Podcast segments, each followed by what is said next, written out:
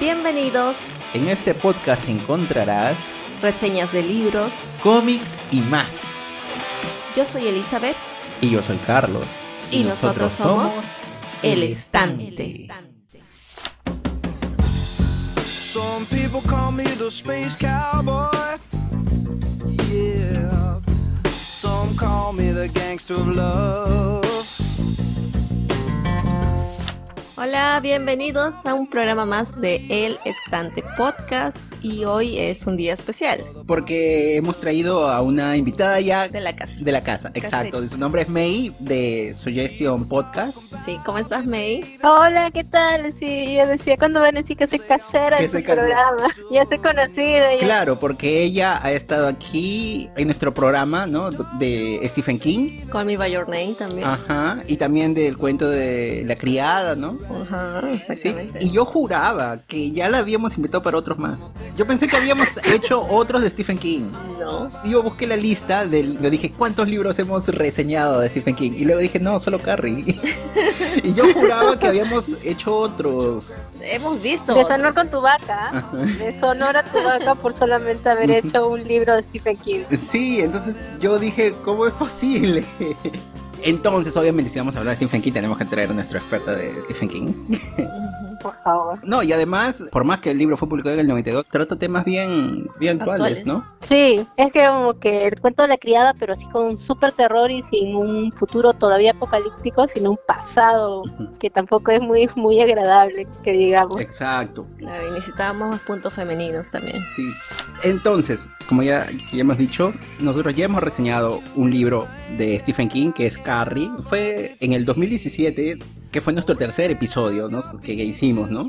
Y para esa época nosotros hablamos, obviamente, ahí, si ustedes escuchan ese programa, porque ya hablamos de la bibliografía de Stephen King y hablamos sobre algunas adaptaciones que se habían hecho hasta esa época. Me cuesta mucho ver las adaptaciones de los libros de King, porque sé que si veo la adaptación. Ya no vas a querer. Ya no voy a querer terminar el libro, porque el libro me estresa tanto. Sí, sí se los comenté, es una sensación de, oh por Dios, oh por Dios, que imagínate ya la película, verla, y es como que ya me liberó la atención y ya, ya no va a ser lo mismo terminar de leer el libro. Por eso prefiero primero terminar el libro y luego ya ver la adaptación.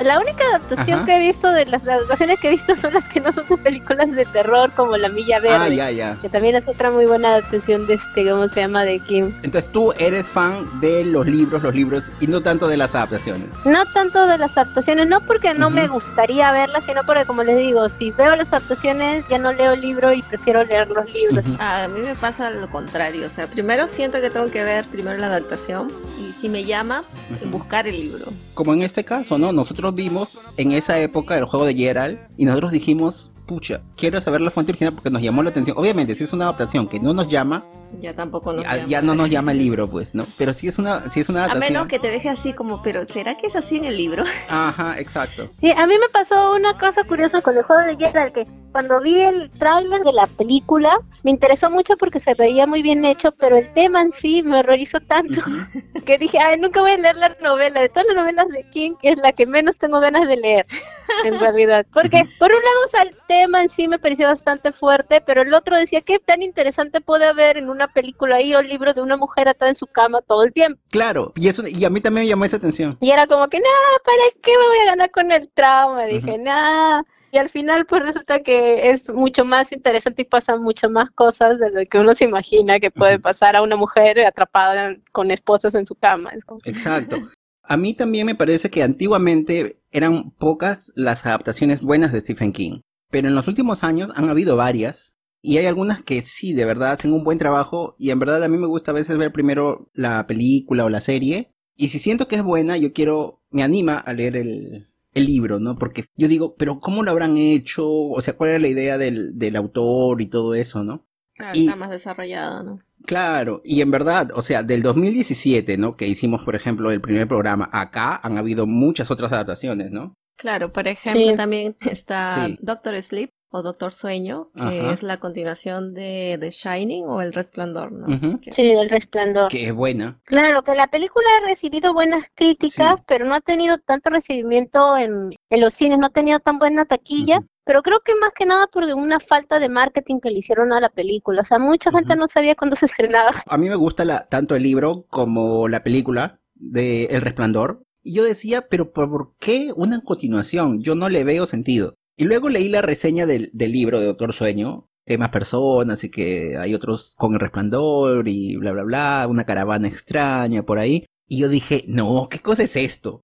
Y yo vi la adaptación y dije, wow, me sorprendió la, la historia y obviamente en un futuro pues tener que comprar el libro y voy a leerlo para saber muchísimos más detalles, ¿no? Y la adaptación, todo el mundo habla que es muy fiel, tanto al libro como a la película. O sea, él consiguió hacer un buen trabajo. Claro, porque esta es la curiosa anécdota de que a Stephen King no le gustó la adaptación que Stanley Kubrick hizo del Resplandor, ¿no? O sea, él detestó la adaptación, a pesar de que es una de las mejores adaptaciones de novela que hay y que tuvo mucho, mucho fama. bastante recordado, ¿no? Sí, sí, ¿no? Sí, una de las obras cumbres de la, de la cinematografía y el autor lo... Y hay gente que no le gusta las películas de terror, pero ven El Resplandor. Sí por ser de, de, Kubrick, pues, ¿no? Claro, es que tiene todo un lenguaje cinematográfico que Kubrick utilizó para esa película que la hace bastante resaltante.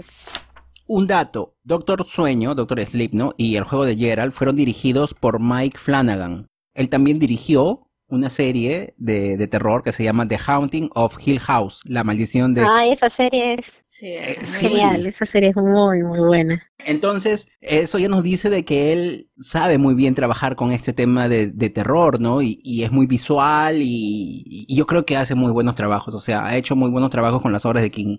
Claro, no dijimos que el libro fue publicado en el año 1992 y bueno, tiene las etiquetas de suspenso y terror psicológico.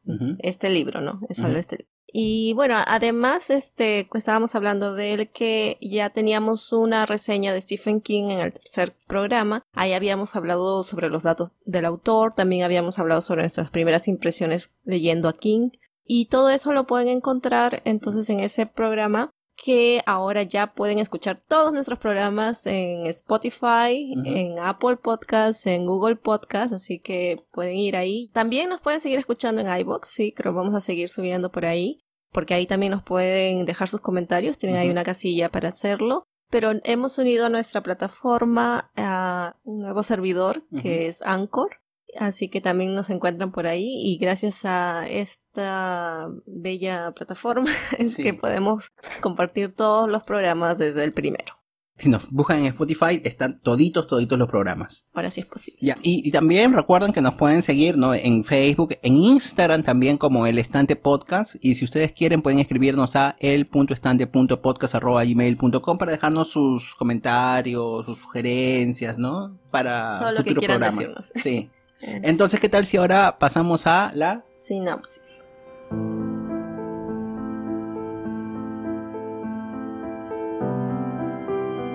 En una cabaña aislada, desnuda y esposada a la cabecera de la cama, Jessie asiente inerme al macabro desenlace del juego erótico de Gerald, el hombre con quien ha convivido durante 20 años y que está tendido en el suelo junto al lecho.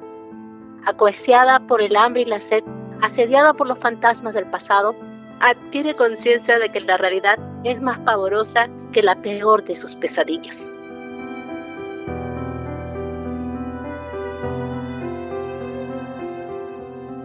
Entonces, como es de costumbre, vamos a hablar aquí iniciando eh, algunos aspectos iniciales del libro, solamente para atraerlos a que lo lean. Y ya más adelante vamos a decir, ya aquí empezaron los spoilers, entonces quien quiere guardarse los secretos, pero por en cuanto están libres, ¿no? De seguir escuchando, ¿no? Es simplemente para incentivar. Entonces em, empecemos, ¿no? Este libro fue publicado en el año 92, ¿no? Y resulta curioso, ¿no? Porque solo sería adaptado en el 2017. Sí, yo había leído en una noticia de que Mike, ¿no? El director. Había anunciado que en mayo del en el 2014 estaba comenzando este proyecto, ¿no? Y en octubre del 2016, o sea, dos años después, habían comenzado las grabaciones, ¿no? O sea, me parece que hubo más trabajo de producción, ¿no? Que de la misma filmación o edición, ¿no? Me imagino que ha debido de ser porque ha tenido que planificar bien cómo adaptar este tema, porque, bueno, si ya en, un momento mencionamos de que es difícil adaptar un libro en primera persona, y si bien e, este no es un libro en primera persona, tiene muchos dramas internos, ¿no? Entonces, este, cómo él pensó en que lo iba a tratar, me parece que eso ha sido más que nada su problema, ¿no? Así ah, suponiendo, ¿no? sé cuál sea realmente. Entonces, en este libro vamos a saber lo que pasa por la cabeza de, de Jessie, ¿no? Y es así como sabemos que ella está en una relación, ella está casada, pero en verdad ella ya no quiere saber nada, no siente nada por su esposo, ¿no? Y de alguna manera ellos han viajado a su casa, una casa de veraneo, alejada, ajá, una casa del lago, para intentarnos tener, como se dice, un juego erótico que involucra, ¿no? Estas esposas. Para avivar las llamas, ¿no? Del amor. Exacto. y bueno, se comenta, ¿no? De que primero habían estado usando cuerdas, cosas así, esposas de mentirita, ¿no? Y bueno, eventualmente Gerald es que es el marido, él comienza a... Él está con muchísimo más interés que ella por este juego.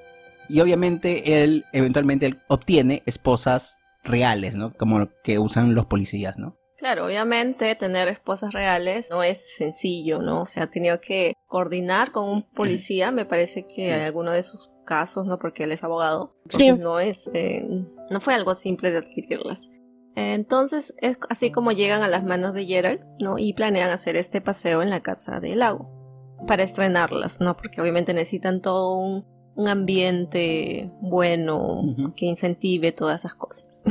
Bueno, ella acepta, ¿no? Claro. Pero en el proceso no se siente bien, ¿no? Y es cuando ella se arrepiente y le dice, no, paremos con esto, ¿no? Ya no quiero, ya no me siento bien. Claro, porque ella aceptó en un primer momento para darle el gusto a su esposo y eso también tiene mucho que ver con la personalidad de ella y con los problemas que se van a ir desarrollando a lo largo de, su cautiverio. Exacto. Ya. Nosotros escribimos siempre más o menos este, una pauta, unas líneas de qué temas vamos a ir siempre hablando. Y yo puse, ¿no? La malinterpretación de Gerald.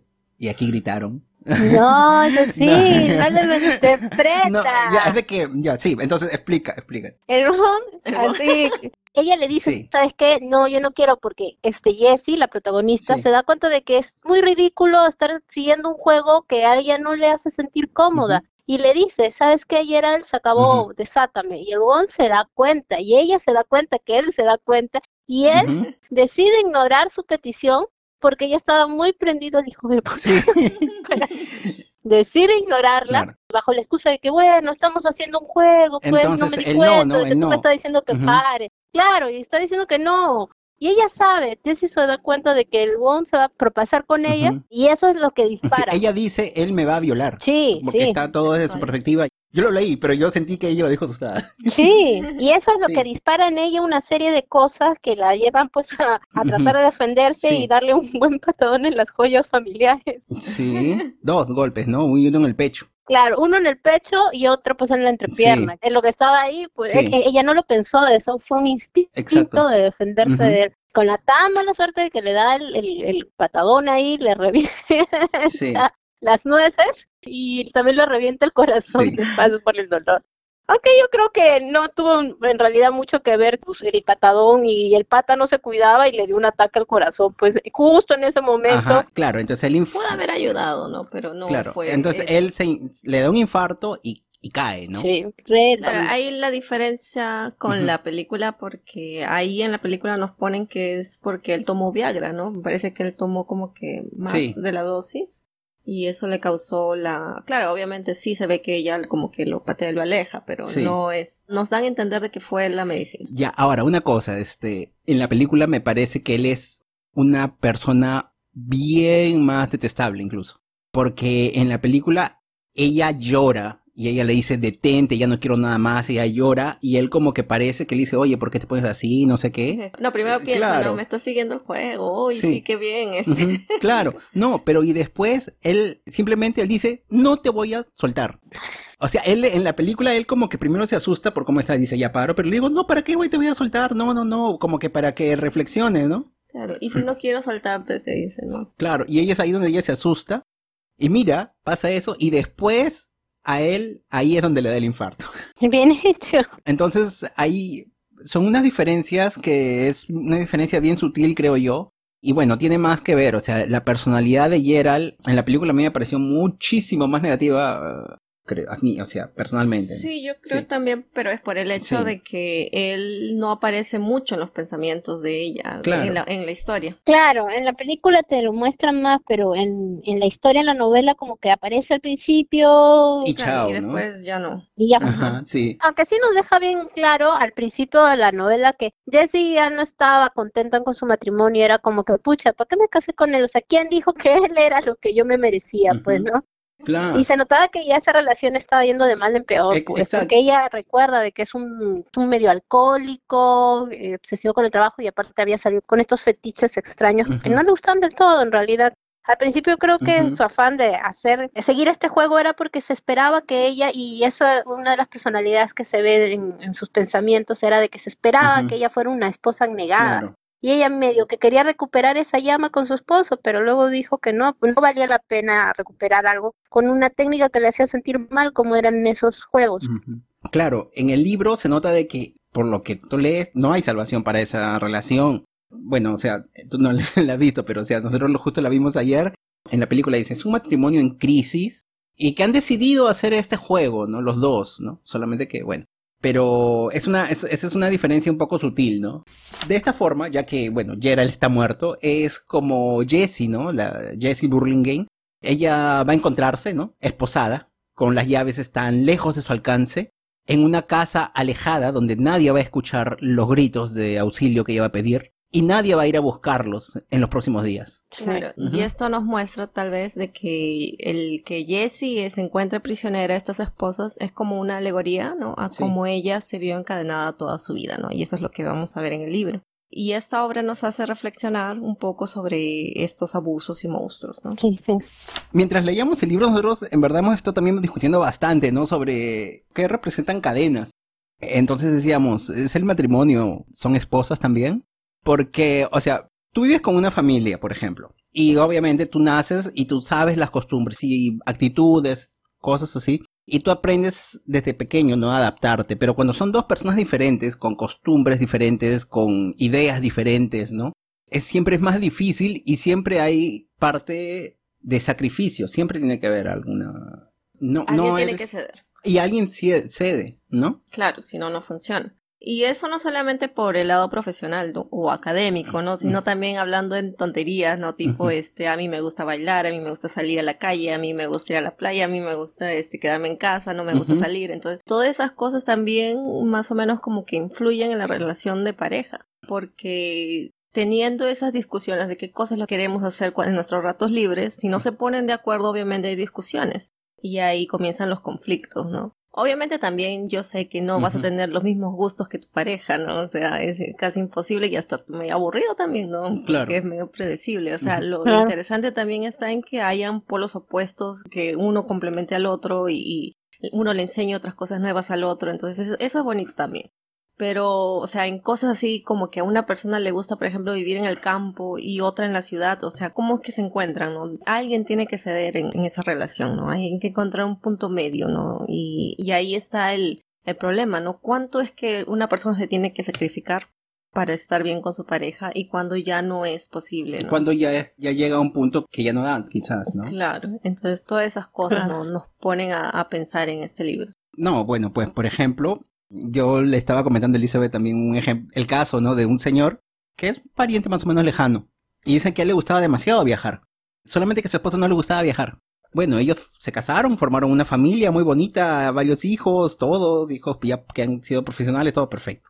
Ya, bueno, ya, ya bien mayores, la señora falleció. Y solo después de que ella falleció, el señor, ya viejito, comenzó a, a viajar, ¿no? Y él se convirtió en un viajero. Y entonces yo digo, o sea, el, Señor sacrificó, en ese, en este caso él hizo sacrificios, pero yo creo de que quizás fueron unas cosas que van por los dos, ¿no? Claro, es que yo creo que es una decisión de cada persona que forma parte de una pareja. ¿Qué decides y qué dejas de hacer? Pero creo que tampoco es que uno no debería uno renunciar completamente a sus sueños y a lo que lo identifica para ser feliz a otro. No, porque nadie te dice que no puedas estar con otra persona y viajar y que esa persona, o sea, la comprensión que le damos a la otra persona con la que estamos, ¿no? O sea, en caso, yo me imagino, ¿qué le costaba a la señora decirle al esposo, bueno, viaja, ve, yo te espero acá, ¿no? Porque al fin y al cabo ese es tu sueño y el mío pues está acá, en, vivir, ¿no? Se plantea mucho la cuestión de confianza, pues en una pareja, hasta dónde estás dispuesto a dejar ir a tu pareja.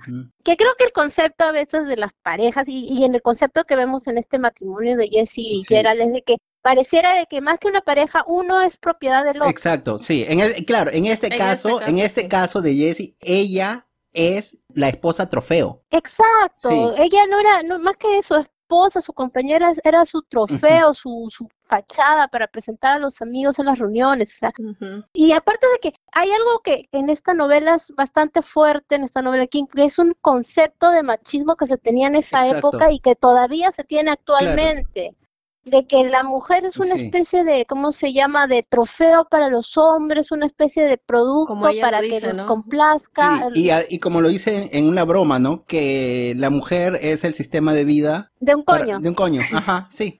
Claro, eso es como que eso como mujer me es como ouch en estas épocas de, este, de, de todos los movimientos feministas y Me Too, pero que todavía se sigue dando es como una cosa muy fuerte porque en realidad eso ha marcado mucho este, como la mentalidad de los hombres y realmente marca todavía muchas relaciones de pareja. Pensar de que la mujer pues no es un ser pensante, un ser individual, independiente, que se debe a su marido. Y sobre todo que una pareja pues es un símbolo de compañerismo, es un título de propiedad. Por eso cuando decían, claro, ¿qué es el matrimonio? Parece más un contrato, una atadura que un compromiso, pues, ¿no? No, entonces ahora lo que vamos, siempre hay que hacer como que sacrificios, eso sí, yo creo, pero de verdad, o sea, en verdad, si uno piensa y analiza bien, usualmente quien hace sacrificios son las mujeres. Sí, pues. Sí, o sea, nunca está de más hacer eh, sacrificios por la persona que tú amas, pero hay que ver que son sacrificios voluntarios y cosas de que te, te autodestruyen, ¿no? Y ver si lo haces porque quieres o porque lo esperan de ti. Claro, y como había visto en alguna entrevista con alguna psicóloga, de que decían, ¿no? Ve cómo te ves con tu pareja. Si eres el mayor tiempo infeliz, es que no, no van bien. Entonces ahí tú tienes que pensar, no, es el momento de separarnos, que las cosas no están yendo bien. Y Jessie está infeliz. Tú lees ese primer capítulo y tú ves de que ella, no siento que ellos son una pareja que están buscando reconciliarse, no simplemente no hay Está dejándose llevar. Sí. Definitivamente no se ve eso porque al fin y al cabo creo que Gerald pensaba que Jessie pues era como que su, su desfogue y eso era lo que quería. Y esperaba que Jessie pues se complaciera con eso, pues, al decirle, claro, como tú aceptaste las primeras veces los juegos que tuvimos, entonces no tienes por qué quejarte ahora. Y eso también es lo que pensaba ella en el momento de que ya, bueno, la encuentren y qué va a decir, no, no tienes ahora por qué quejarte. Claro, y eso nos lleva a un tema, ¿no? Que también discutíamos de que también, o sea, así uno esté casado, o sea, existen las violaciones entre parejas.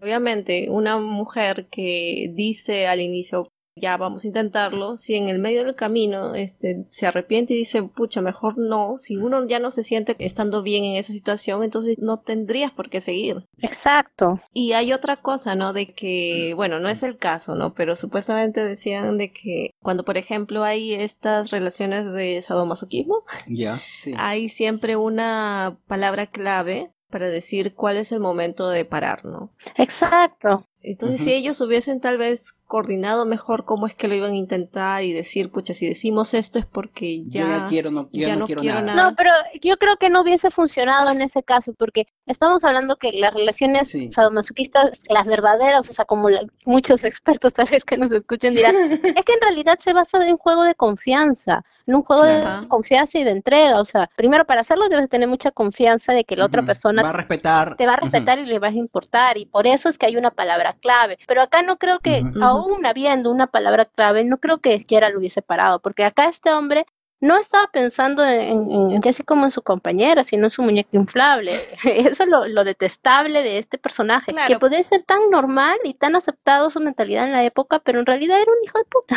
Claro, pero, o sea, ¿sabes cuál hubiese sido el cambio si es que hubiesen, aunque sea hablado sobre, ay, mira, si es que decimos esto, es porque ella ya le hubiese comentado de que había una posibilidad de que no lo disfrutaría completamente. Entonces, él sabiendo eso, o sea, obviamente no digo de tal vez si parase y, todo feliz, ¿no? Pero al menos él sí entendería que hay esta posibilidad y que no, a ella no, realmente no le está gustando y no hay forma de malinterpretar eso, como decía, ¿no? Sí, pero no dudo mucho que Gerald hubiese, ¿cómo se llama?, funcionado con eso. Eh, también hay otro punto, ¿no? Porque nosotros no conocemos muy bien eh, cómo es Gerald. O sea, lo conocemos por Jesse y sus memorias y son, como dijimos, bien vagas en el libro. Sí, pero bueno, por la visión de Jesse tenemos que un santo no era. Aparte de cómo se llama, no solamente tenemos la visión de Jesse este, al respecto de Gerald en el libro, sino que más adelante también un personaje, para no ser spoiler, un personaje también que corrobora, porque, pues bueno, Gerald en sí era medio extrañito, o sea, sí, Sí, sí, al final aparece. No, pero miren, o sea, por más que el libro es del 92, ¿qué tenemos aquí? Se está hablando de una violación dentro del matrimonio y el hecho de que un sí puede volverse un no y hay que respetarlo. Claro. Entonces, por ejemplo, aquí en Brasil hace unos tiempos se volvió famosa, ¿no? Esa frase que decía no es no. Por ejemplo, en época de carnaval, donde, bueno, la gente sale, se divierte y a veces un besa, no, pero es que la chica puede besar a cualquier persona. Si quiere, solamente que a veces se acerca y viene el chico y quiere, no sé, pues. Quiere algo más. Quiere algo más. Y entonces ella pudo inicialmente acercarse y decir algo. Pero después cuando lo ve con otra intención, ella dice, no, sabes que ya no quiero. Entonces, aquí se decía, en esa época de carnavales estaba enseñando eso, no es no. Una vez que ella dice no, por más que quizás en, un momento mostró un interés, pero después dice no, entonces tú respetas. Claro, es que ese es un concepto que creo que desde siempre los, la mayoría de hombres o muchos hombres no entienden, que uno puede decir no, sin importar el momento, las circunstancias, si alguien te dice que no, una mujer te dice que no, es no, no, no, no. El imaginario colectivo es que la mujer cuando te dice que no, es tal vez sí, pero seguro tú insistes, entonces creo que no, no entra en la cabeza y es un problema bastante grave. Eh, a veces no les enseñamos a los niños a, respetar pues los no. Es, es, más, creo que la sociedad este, le quita a la mujer el privilegio de decir no porque tú ves tantos casos que se dan actualmente en que al final la culpa siempre es de la agredida dice, ah, pero ¿por qué no te, no te negaste? Y dice, sí, no, me negué. Ah, pero tú fuiste vestida así, tú estabas tomando, tú estabas haciendo esto, el otro, y no se lo validan. Y eso es, eso es un problema pues bastante serio en la actualidad, que a la mujer no parece que se nos ha quitado ese privilegio. Ah, pero si un hombre dice que no es no. Y me sorprende porque como está escrito esta novela en los años 80, 90, más o menos en el principio de los 90, se siente bastante fuerte ese tufillo de, machismo condenado. Sí. Poquito bastante, poquito bastante. Un poquito bastante. No solamente en el acto agresivo y la personalidad de Gerald y todos los tramos que después vamos a ver que sufre Jesse a manos de otro hombre en su vida, sino también en, la, en, actitudes gentiles. O sea, es como que se espera que las mujeres tengan una cierta actitud, una cierta conducta y que eso las ya las está desaprobando. Entonces hay mucho de ese tufillo, pues. Y es gracioso porque la, novela está dedicada a, varias mujeres. Yo creo que la intención de, Stephen King ha sido justamente poner en, el estante todo eso, o sea, ponerlo así al descubierto. Miren qué asquerosos somos, porque sí, hay, mucho de eso. Sí, no, y ahora algunos dicen, ¿no? Que es una obra más o menos, este, no diría yo si feminista, pero se hace una crítica. Hace una crítica a muchas actitudes que los hombres tenemos, pues, ¿no? Sí, sí. Y o sea, si tú piensas bien y tú has leído sobre la biografía de Stephen King, él también ha sido una persona problema, ¿no? Sí, ha sido bastante problemático. Entonces, este, y a pesar de eso, y él ha tenido muchos demonios también, y, pero él agradece demasiado a su esposa, ¿no? Por haberlo siempre apoyado en todo ese momento y todo. Entonces, él creo que él, debe también haber hecho, ¿no? Una, Sí, quizás ha hecho también una no, culpa. Sí, y no solo su esposa, o sea, en la biografía de Stephen King, él habla mucho de su madre también, que su madre era la que le compraba los tebeos, las revistitas, le compraba sus cuadernitos para que él escribiera.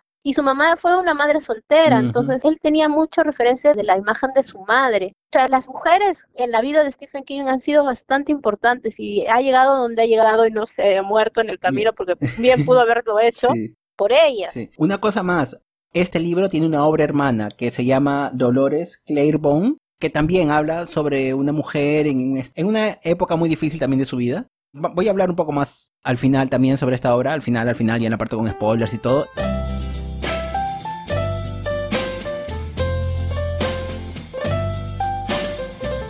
Entonces, vamos a hablar sobre los pros y los contras de esta obra, ¿no? En realidad esta historia es de poca acción, ¿no? O sea, a pesar de que tiene 450 páginas, en nuestra edición al menos, la de bolsillo, todo ocurre en la mente de la protagonista, ¿no? Pero se tocan muchos temas que te hacen pensar, ¿no? Como ya estábamos haciendo, ¿no? Sobre todo para las mujeres, ¿no? Nos hacen reflexionar.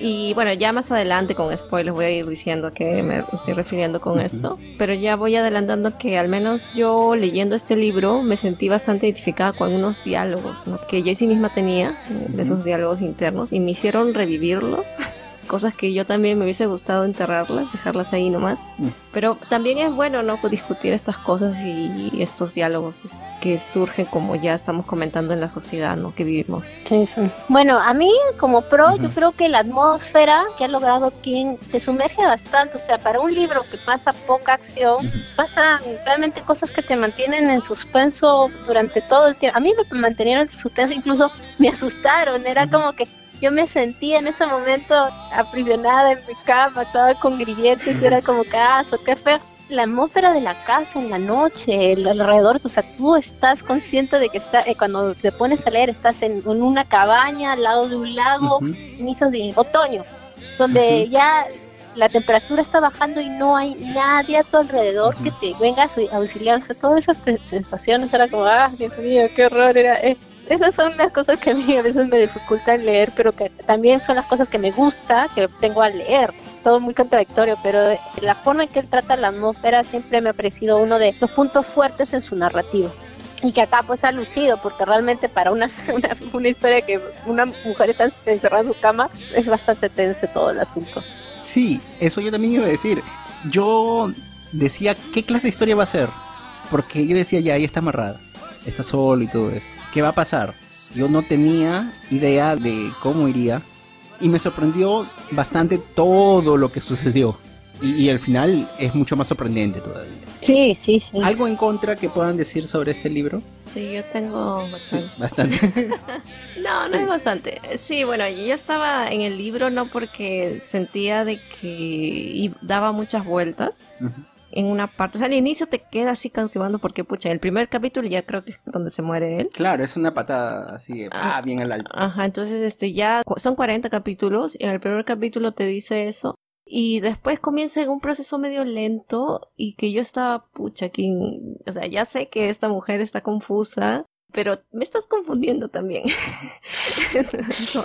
Entonces era una cosa así te comienza a soltar por pedazos, ¿no? Suelta unas cositas, después repite todo de nuevo, agrega una cosita más eh, y, después todo de nuevo. O sea, en ese círculo así de que siento que está avanzando pero no me está dando cosas. Entonces ah, llegó un momento en que yo realmente no podía leerlo, pero después de que llega a la mitad, del libro me parece que cobra otro ritmo cuando comienza a relatar un poco más, ya a definir qué cosas eran esas situaciones que pasó Jesse. Ahí comencé a ir más rápido y ya entendiendo mejor, ah, mira, había pasado esto, ah, mira que fue así, entonces ya entendiste mejor todo. Y yo siento de que esa parte pudo haberse resumido en dos capítulos tal vez.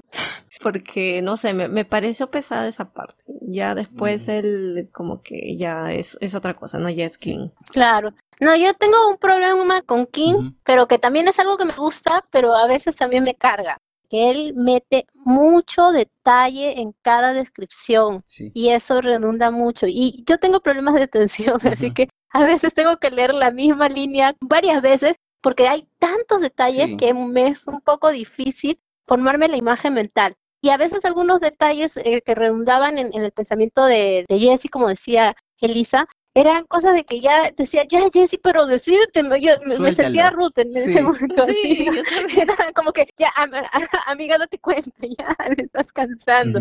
Es como que eso a veces me gusta que le utilice ese recurso de, bueno, vamos a echar muchos detalles, pero a veces algunos detalles estaban de más. Hay una parte que sí, que tú dices, no, no expliques. Sí, era como que, hay una cosa en, la novela de King que es como que algo que siempre va a pasar y es fluidos corporales en exceso y a veces hasta por gusto. Porque describe varias cosas que son bastante gerosas, pero que a veces no tienen mayor relevancia. Lo puso nada más porque tenía el morbo de ponerlo y ya. Eso es algo que ah, en la novela está. Ah, pero... A mí también me causó dificultad en visualizar ciertas cosas. O sea, si yo no hubiese visto la película, yo esa parte que la que trata de agarrar el vaso y eso no, no lo hubiese visualizado bien. Me costó. Yo te juro, no lo visualicé. Yo solo vi que agarraba el vaso y ya está. Y te dolía. Simplemente tú sentías el dolor. Sí, era como que ya no entiendo cómo que lo hizo porque trataba en un momento, como le digo, estaba este, en mi cama leyendo la novela y trataba de imaginarme cómo estaban dispuestas las cosas y era como que no, no me ubico espacialmente. Ajá. Yo sentí de que en el medio él sí da una parada, es difícil por dos cosas. Primero, porque es un punto de vista de una persona y siempre es un poquito pesado ver todo desde un solo punto de vista. Así como también criticamos eso un poco, ¿no? Al cuento de la criada, que se hace un poco lento, un poco así, ¿no? Eh, Divagaciones. sí, sí, sí, También demasiados detalles. A veces hay bien detalles que yo no quería saberlo, pero es la forma que tiene Stephen King, ¿no? Este, sí, es, es eso. Y a veces tú sentías, a veces dices, ay, ya quebró tal cosa, salpicaron las cosas, y yo estaba así con la cara, yo hacía el gesto en la cara, decía, no, porque... Ahora, Stephen King tiene un, un método cuando cuenta las historias para crear suspenso, y eso es, él suelta un spoiler de una cosa que va a pasar en el futuro. Por ejemplo, él dice, uy, y Jesse se va a recordar, ¿no? Lo que sucedió en el eclipse, ¿no? Desde el inicio. Sí. Y entonces tú, desde tú ya comienzas a saber, algo va a pasar en el eclipse, algo pasó en el eclipse, algo pasó en el eclipse, pero avanza. A veces funciona bien, ¿no? Por ejemplo, en Carla extraña, él dice, la ciudad se va a destruir, ¿no? Y entonces eso te lo cuenta desde diferentes puntos de vista y entonces completa un cuadro por así decirlo. En cambio, aquí lo dice también para generar tensión, solamente que como solo es el punto de vista de Jesse, se siente repetitivo. Claro, es que e, ese recurso que usa es una forma en que él crea su literatura y es buena. El problema es que a veces cuando abusa de eso, ya, ya como que se sale. Pero en la bibliografía de Stephen King que él mismo escribe, dice que en esos tiempos que escribió varias novelas, estaba bastante súper, súper drogado. Entonces, este, muchas de las novelas en las que tiene más este rol, o sea, es que exagera mucho este recurso, es en las que más drogado estaba y no se acuerda. Entonces, por ejemplo, él, dice que no se acuerda cuando mucho de lo que escribió Carrie, cuyo la, la hizo sí, pero hasta las patas no se acuerda, ¿sabes? Son cosas que creo que ya también, a veces es un problema pues de su propio estilo, o sea, su fortaleza y a veces también puede ser su propio problema, ¿no? Pero que igual no le resta mucho también a la historia, o sea, puede ser pesado para un lector, pero al final no le resta al resto de, cosas fascinantes que tiene la historia en sí, ¿no? A la narrativa, a los personajes, a cómo construye la atmósfera, cómo se va desenvolviendo todo, eso son puntos muy importantes, pues, que no, no cambia. Por eso Stephen King es Stephen King. Bueno, estamos hablando un poquito, pero estamos diciendo ya de un eclipse. Entonces, yo ya sabía qué cosa había pasado en el eclipse, había visto primero la película, recordaba todavía, yo sabía que iba a dar y yo no quería saber lo que sucede. Porque es una cosa pesada. Mm. Entonces yo decía, yo no quiero saber, no quiero saber. Entonces yo a veces leía un poco y decía, ya, basta me iba a hacer otra cosa. Luego regresaba y decía, yo leía un poco más un capítulo y decía, ya, suficiente, basta. basta, ¿no? Sí, el tema es muy pesado. Ese tema que pasa en Eclipse es muy pesado y como que te carga el corazón cuando lo lees más la atmósfera y todo, como que te deja el corazón así hecho tripito, no sé. Bueno, y un punto interesante también entre el libro y la película es que en la película está adaptada en una época más moderna, ¿no? Ahí vemos celulares, el carro está más, más nuevo, ¿no? Y mientras que el libro está ambientada en los años 80. Claro. ¿No? Y eso es interesante. Y bueno, ahora sí, entonces iremos. Finalmente, después de cuatro horas que va a ser editada a 30, 40 minutos. Eh, vamos a entrar a la parte con spoilers. Sí, a los ricos spoilers.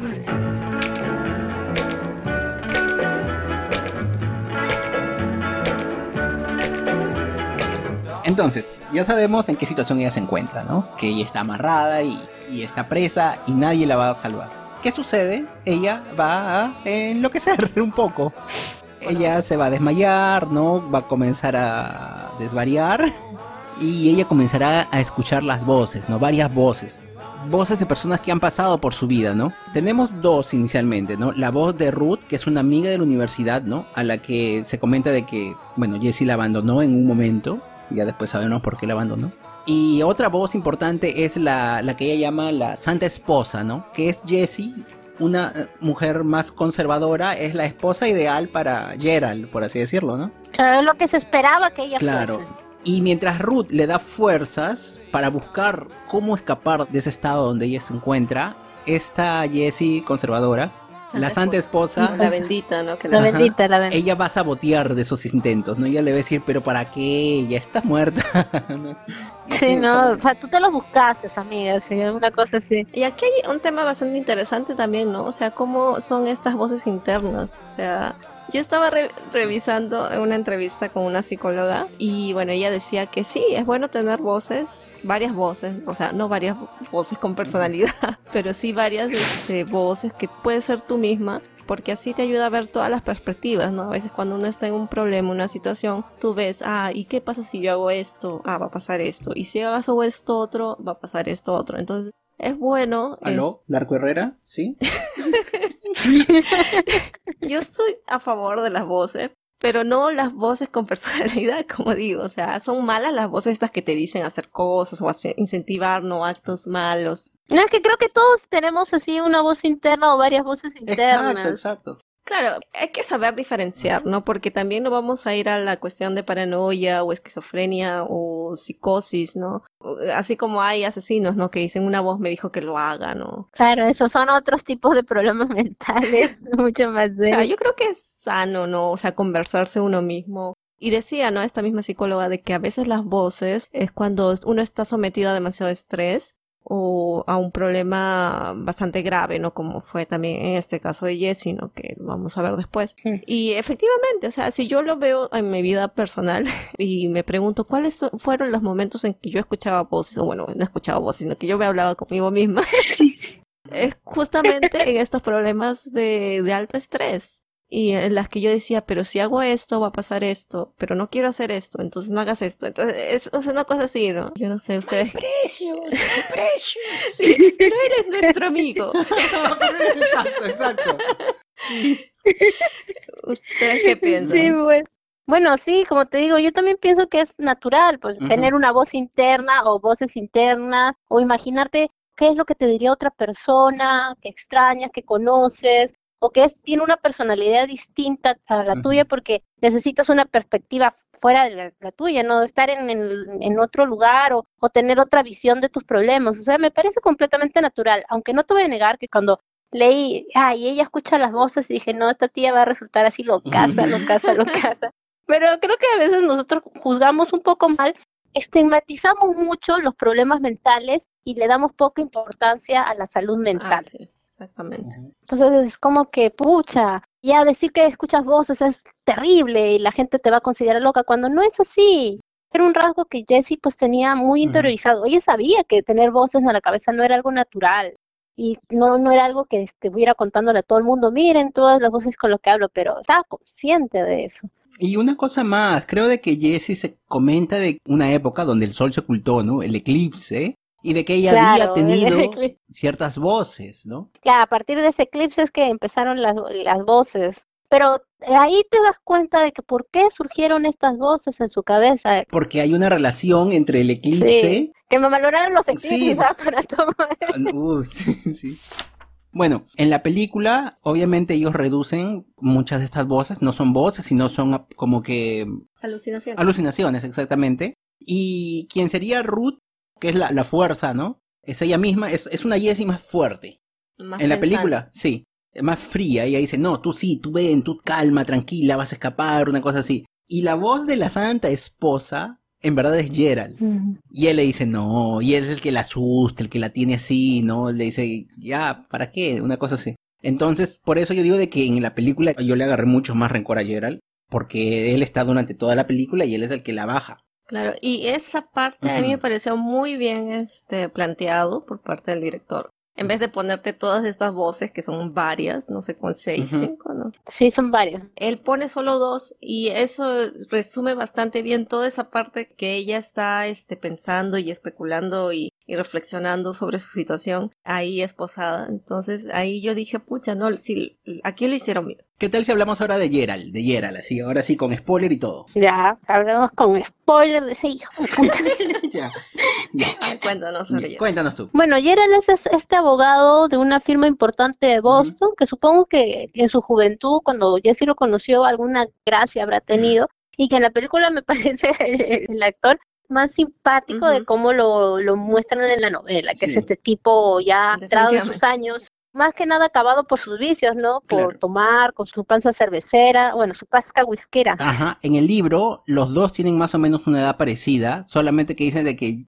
Gerald obviamente eh, engordó bastante, se descuidó y todo, tiene una vida bien sedentaria. Claro. En cambio, en la película ellos ponen a un actor que está mejor cuidado físicamente, obviamente. Van a estar grabando con esta persona sin, sin polo, sin nada. Entonces, él tiene un buen físico, pero él, él es una persona mucho mayor que ella. Entonces, mira, si Jesse aparenta tener quizás un poco más de 40 años, la actriz quizás, él podría estar entrando a los 60. Claro. Porque en la novela nos dice que Jesse tiene 39 claro. y que Gerald tiene 40 y tanto, 45. Claro, están por ahí, vamos a decir. Están en los 40. Están, por ahí, están 40, 40. En cambio, en la película, él aparenta ser mucho mayor.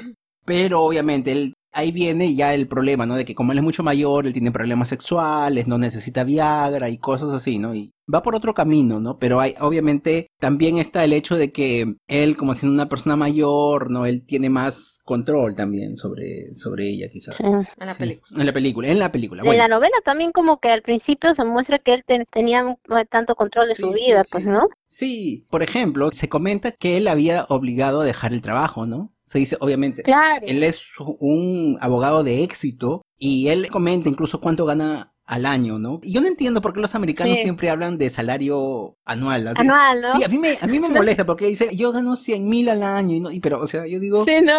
Ya, pero entonces yo tengo que dividirlo entre 12 para saber cuánto gastas más o menos al mes, cosas así, entonces es difícil. que uno que está viendo cuánto gana al mes y eso, wow. Yo no entiendo por qué siempre dicen salario al año. Y yo ve... porque ellos hacen su relativo de cuentas. Claro, su impuesto de renta. pero nosotros también hacemos aquí impuestos de renta, pero uno... Pero es que ellos creo que es diferente, o sea, aquí en Brasil al menos, el trabajo es el que te da una hoja y te dice, tú pon esto en, el, programa. Ajá, de renta. Entonces tú vas y vas y le pones ahí. En cambio, nosotros vemos, yo no sé cómo es Estados Unidos, pero yo siempre me ha dado curiosidad de que siempre hay este problema con el envío de los impuestos en allá y siempre se dice, ay, si me paso la fecha, no sé qué cosa. Y es como que por carta, no, no sé, no sé si habrá cambiado el, también. El problema de los impuestos allá es bien complejo.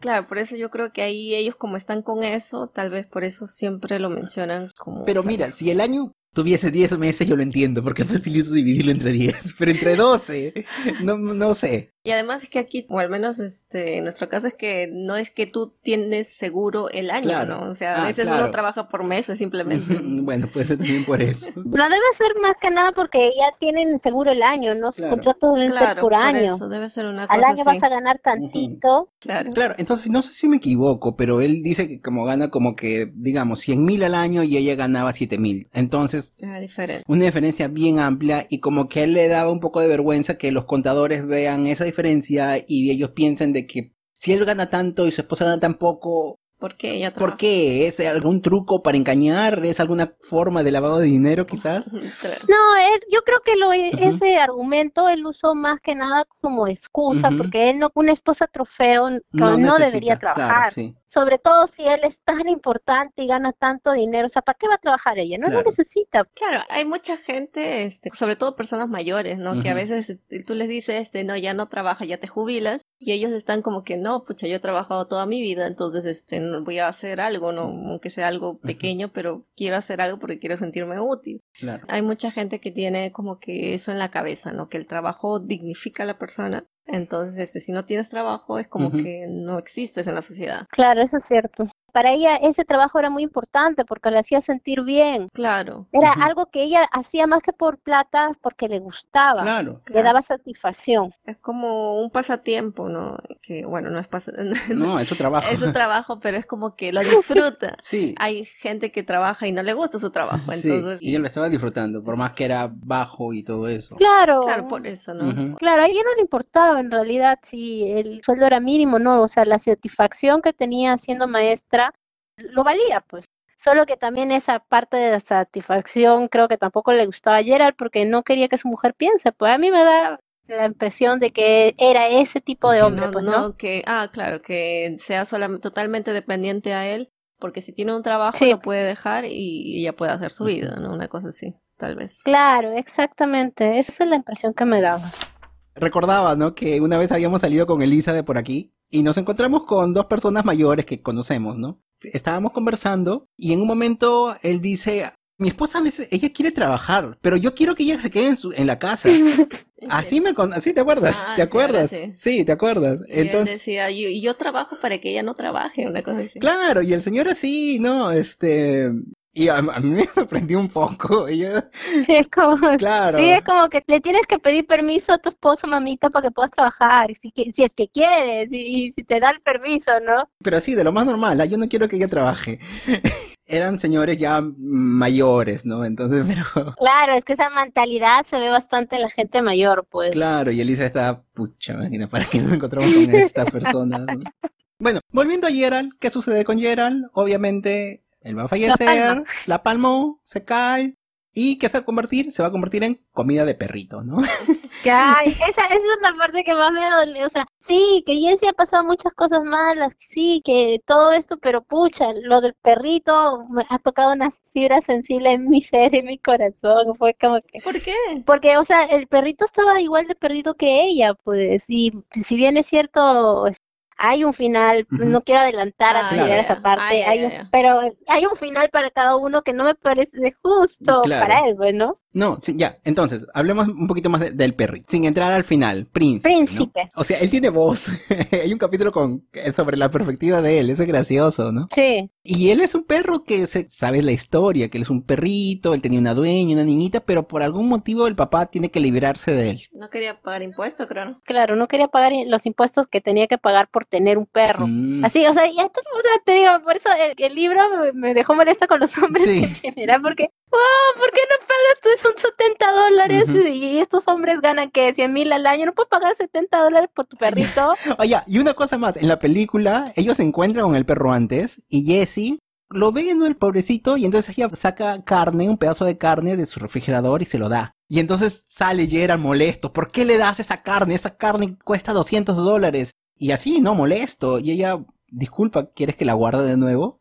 Y él, no, yo entiendo, tú, tú eres así, ay, esta es la mujer con la que me casé, qué buena, qué eso. Y sí, bueno, güey. pero después ella siempre se va a recordar la carne de 200 dólares que él había comprado para ellos pasar, ¿no? El final de semana y que él no quería. 200 dólares la porción. Ah, claro, 200 dólares la porción.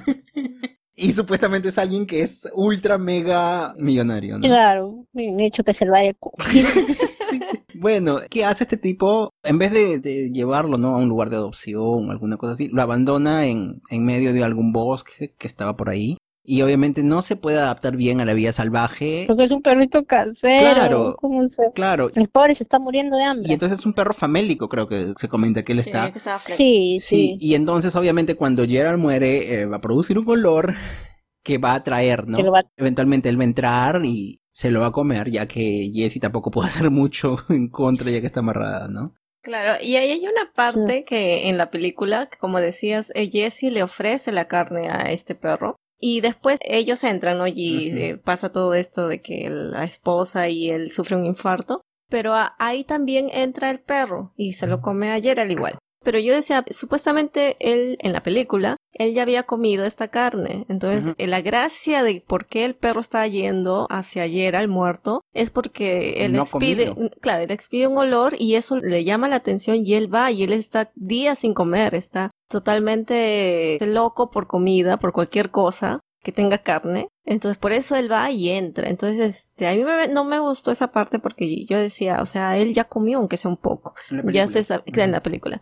Y él ya se sació Ajá. un poco, entonces no tendría por qué subir y comérselo. Al menos no ese mismo día, ¿no? Entonces eso como que me hizo ruido. ¿no? Tal vez no, Claro. no debía ir. Es que en el libro él está diciendo, el perro no consigue comida porque es un perro casero, para él es difícil, no caza. Entonces ve a esta persona el alimento gratis y él va a ir. Purina. Claro, la purina. Esa parina de perro. Y por más que Jesse le grite, él tiene que ir y ver comerlo porque ya se muere de hambre. sí. Sí, pues estaba prácticamente ambos estaban en la misma situación, pues solo atrapados, en una situación que no habían pedido y muriéndose de hambre y de sed, ¿no? Bueno, en el caso de Jesse más que nada de sed. Claro. ¿Qué sucede cuando un perro come carne humana? ¿Es mito de que él va siempre a atacar, se va a volver un perro? Bueno, en realidad hay el mito, pero también está el hecho de que, según lo que escuché, puede adquirir algún tipo de enfermedad que mm. la, persona haya podido tener. Mm. Pero por lo general, cuando encuentran un perro que ha probado carne humana, pues lo sacrifican. Claro, tiene que sacrificarlo. Pero ahora, nunca podremos comprobar realmente, tal vez alguien en la audiencia sepa de que si realmente un perro come carne humana, pues después va a volver a, querer comer carne humana, ¿no? Bueno, pero sacrifican a los que ya han atacado a personas, ¿no? Claro, a los que han atacado a personas, pero en este caso no fue un ataque a una persona, ya, estaba, estaba bien muerto, o sea, tampoco atacó a Jesse. No, a, él no, ella no la ataca, ¿no? En la película sí creo la ataca, ¿no? En la película sí, exacto. En la película como que él en un momento la muerde y todo eso. Y... quiere morder, es la que lleva. Sí, sí. Ahora, no solamente aparece, ¿no? Este príncipe ahí, aparece un ser extraño o no, que se llama Luz de Luna o Vaquero del Espacio, ¿no? Sí, el Vaquero del Espacio, el espectro del amor. Sí. Creo que se le ocurrió por una canción de Jesse llamarlo así. Claro. Esa parte, cuando apareció el pata, la verdad que me asustó mucho. o sea, es como que, guay, qué feo. Claro, cuando uno se levanta así en la noche, está así como medio dormido y todo eso, nosotros vemos sombras, vemos este el reflejo, ¿no? De la luna, ¿no? La luz de luna. Y a veces nos, nos engaña, nos da imágenes y, o sea, yo varias veces me, he asustado solito en la noche. Claro, y digo, el reflejo, la luz de luna. Sí. Acá en Lima no se ve luz de luna. No, no, pero o sea, hay, hay la luz, no sé, no, no diría la luz de, la luna, la luz de la calle, la luz del foco de la calle, ¿no? Que está ahí. Y a veces te causa impresión, dices, hay algo aquí, y ya me ha pasado varias veces que yo digo, hay una persona aquí. Claro, o sea, eso pasó, este, por ejemplo, nosotros habíamos visto una película que se llama Babadook, y justo en ese tiempo teníamos un perchero, y justo al, tope del perchero estaba un sombrero. Sí, le pusimos un sombrero. y, tenía una casaca, pues entonces daba esa impresión de la misma forma de Babadook, y Carlos se asustaba, sí. Mis hermanas en esa época también, ellas, ellas entraban a, iban a la sala y daban un salto al ver el perchero en la noche con mi casaca y con el con el sombrero con el sombrero ¿no? claro no, claro, mira sabes que en la película ella dice ay moon, moon, shadow una cosa así y yo decía pero no entiendo bien por qué lo llama así pero ahora sí en el libro sí explica no o sea obviamente es el juego de la luz con las sombras ¿no?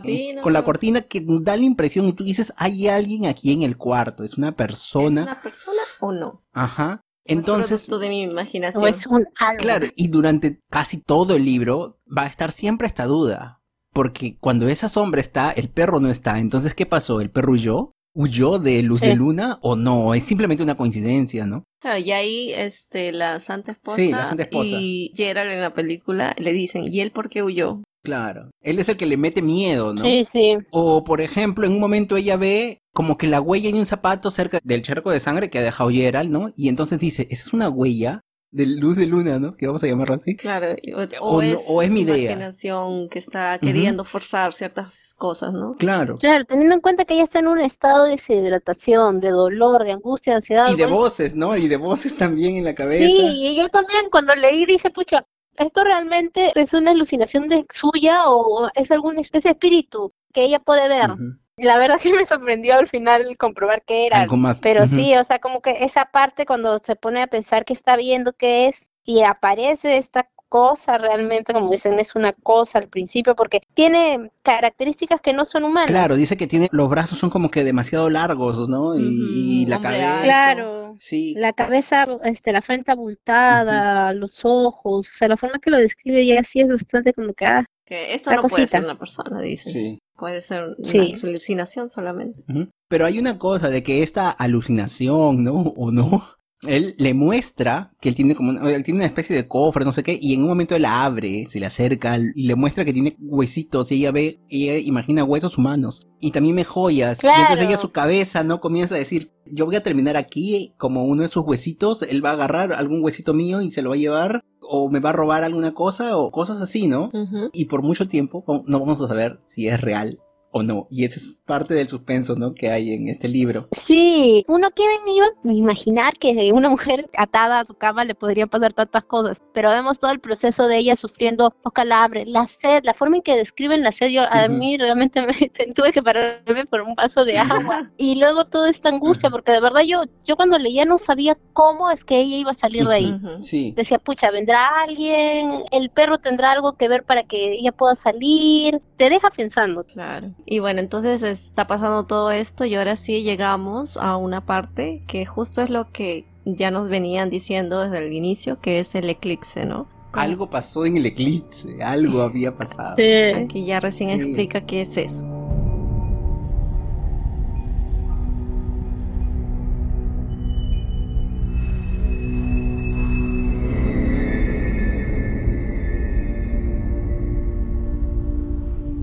Ya habíamos dicho de que ella escucha voces, ¿no? Bastante.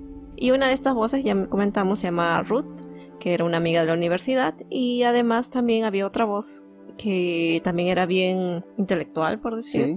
La de su psicóloga. Sí, también estaba. La psicóloga, psiquiatra. Psicóloga, Nora. Claro, ¿y por qué están estas voces, no? O sea, supuestamente comenta de que Jessie se había abierto a ellas, ¿no? Ya le había comentado varias cosas sobre su vivencia, sobre lo que pasaba en esas épocas. Claro, o que había intentado abrirse, como se llama ella. Claro. Y entre esas situaciones también sale, ¿no? Que había pasado algo extraño, ¿no? Mientras ella era adolescente, durante el eclipse también, ¿no? Bueno, en realidad ni adolescente, a niña. La niña puber, ¿será, no? Puberta. Tenía más o menos 10, 11 años. 10, 10 años. 10 años, 10 años. Y que había sucedido en la casa de verano, ¿no? De la familia pero este, ella no consiguió comentarle a, ellas, ¿no? A medida que avanza la historia, entonces nos damos cuenta de que lo que había sucedido en realidad eh, fue un abuso sexual con un familiar, ¿no? Y ahí es donde las cosas se están poniendo tensas, ¿no? No vamos a entrar en muchos detalles, obviamente, porque tú lees y dices no quiero saber. Ya, entonces, todos los años no van, ¿no? A, una casa de, de verano, ¿no? Y entonces tú ves la analogía, ¿no? Así como ellos se fueron a otra casa actualmente, ¿no? Para recuperar este matrimonio que ya no va a funcionar, ellos también se iban, ¿no? A veranear en un lugar alejado. Claro, en una casa de un lago también. Claro. Bueno, se comenta de que obviamente eh, Jessie es una niña y no se está llevando bien con su mamá. Ultra normal, ¿no? Claro, la mamá tenía una forma de pensar acerca de ella como que, pucha, tú escuchas y dices, ¿cómo una madre puede pensar algo así como de su hija? Como que su hija era el incordio de la familia. Sí. Ah, para esto hay que ver que Jessie tenía dos hermanos. En el libro es una hermana mayor y un hermano menor, Will. Y en, la película los dos son menores que ella. Claro, ella es la mayor, ¿no? Sí. Y bueno, obviamente su padre es más condescendiente, ¿no? Yo he hablado así este, con otras personas que saben un poco de psicología y bueno, dicen que muchas veces, ¿no? No sé si es cierto, ¿no? Pero que las niñas, por más que ellas se van a identificar con las madres, las van a tener como una imagen, siempre se van a se van a pegar más a los padres porque son más condescendientes y cosas así, ¿no? Pero en fin, ¿no? La cosa es de que su padre, en este caso, él es mucho más condescendiente, la trata mucho mejor y entonces obviamente ella está más apegada a él. Su madre es un poco más estricta.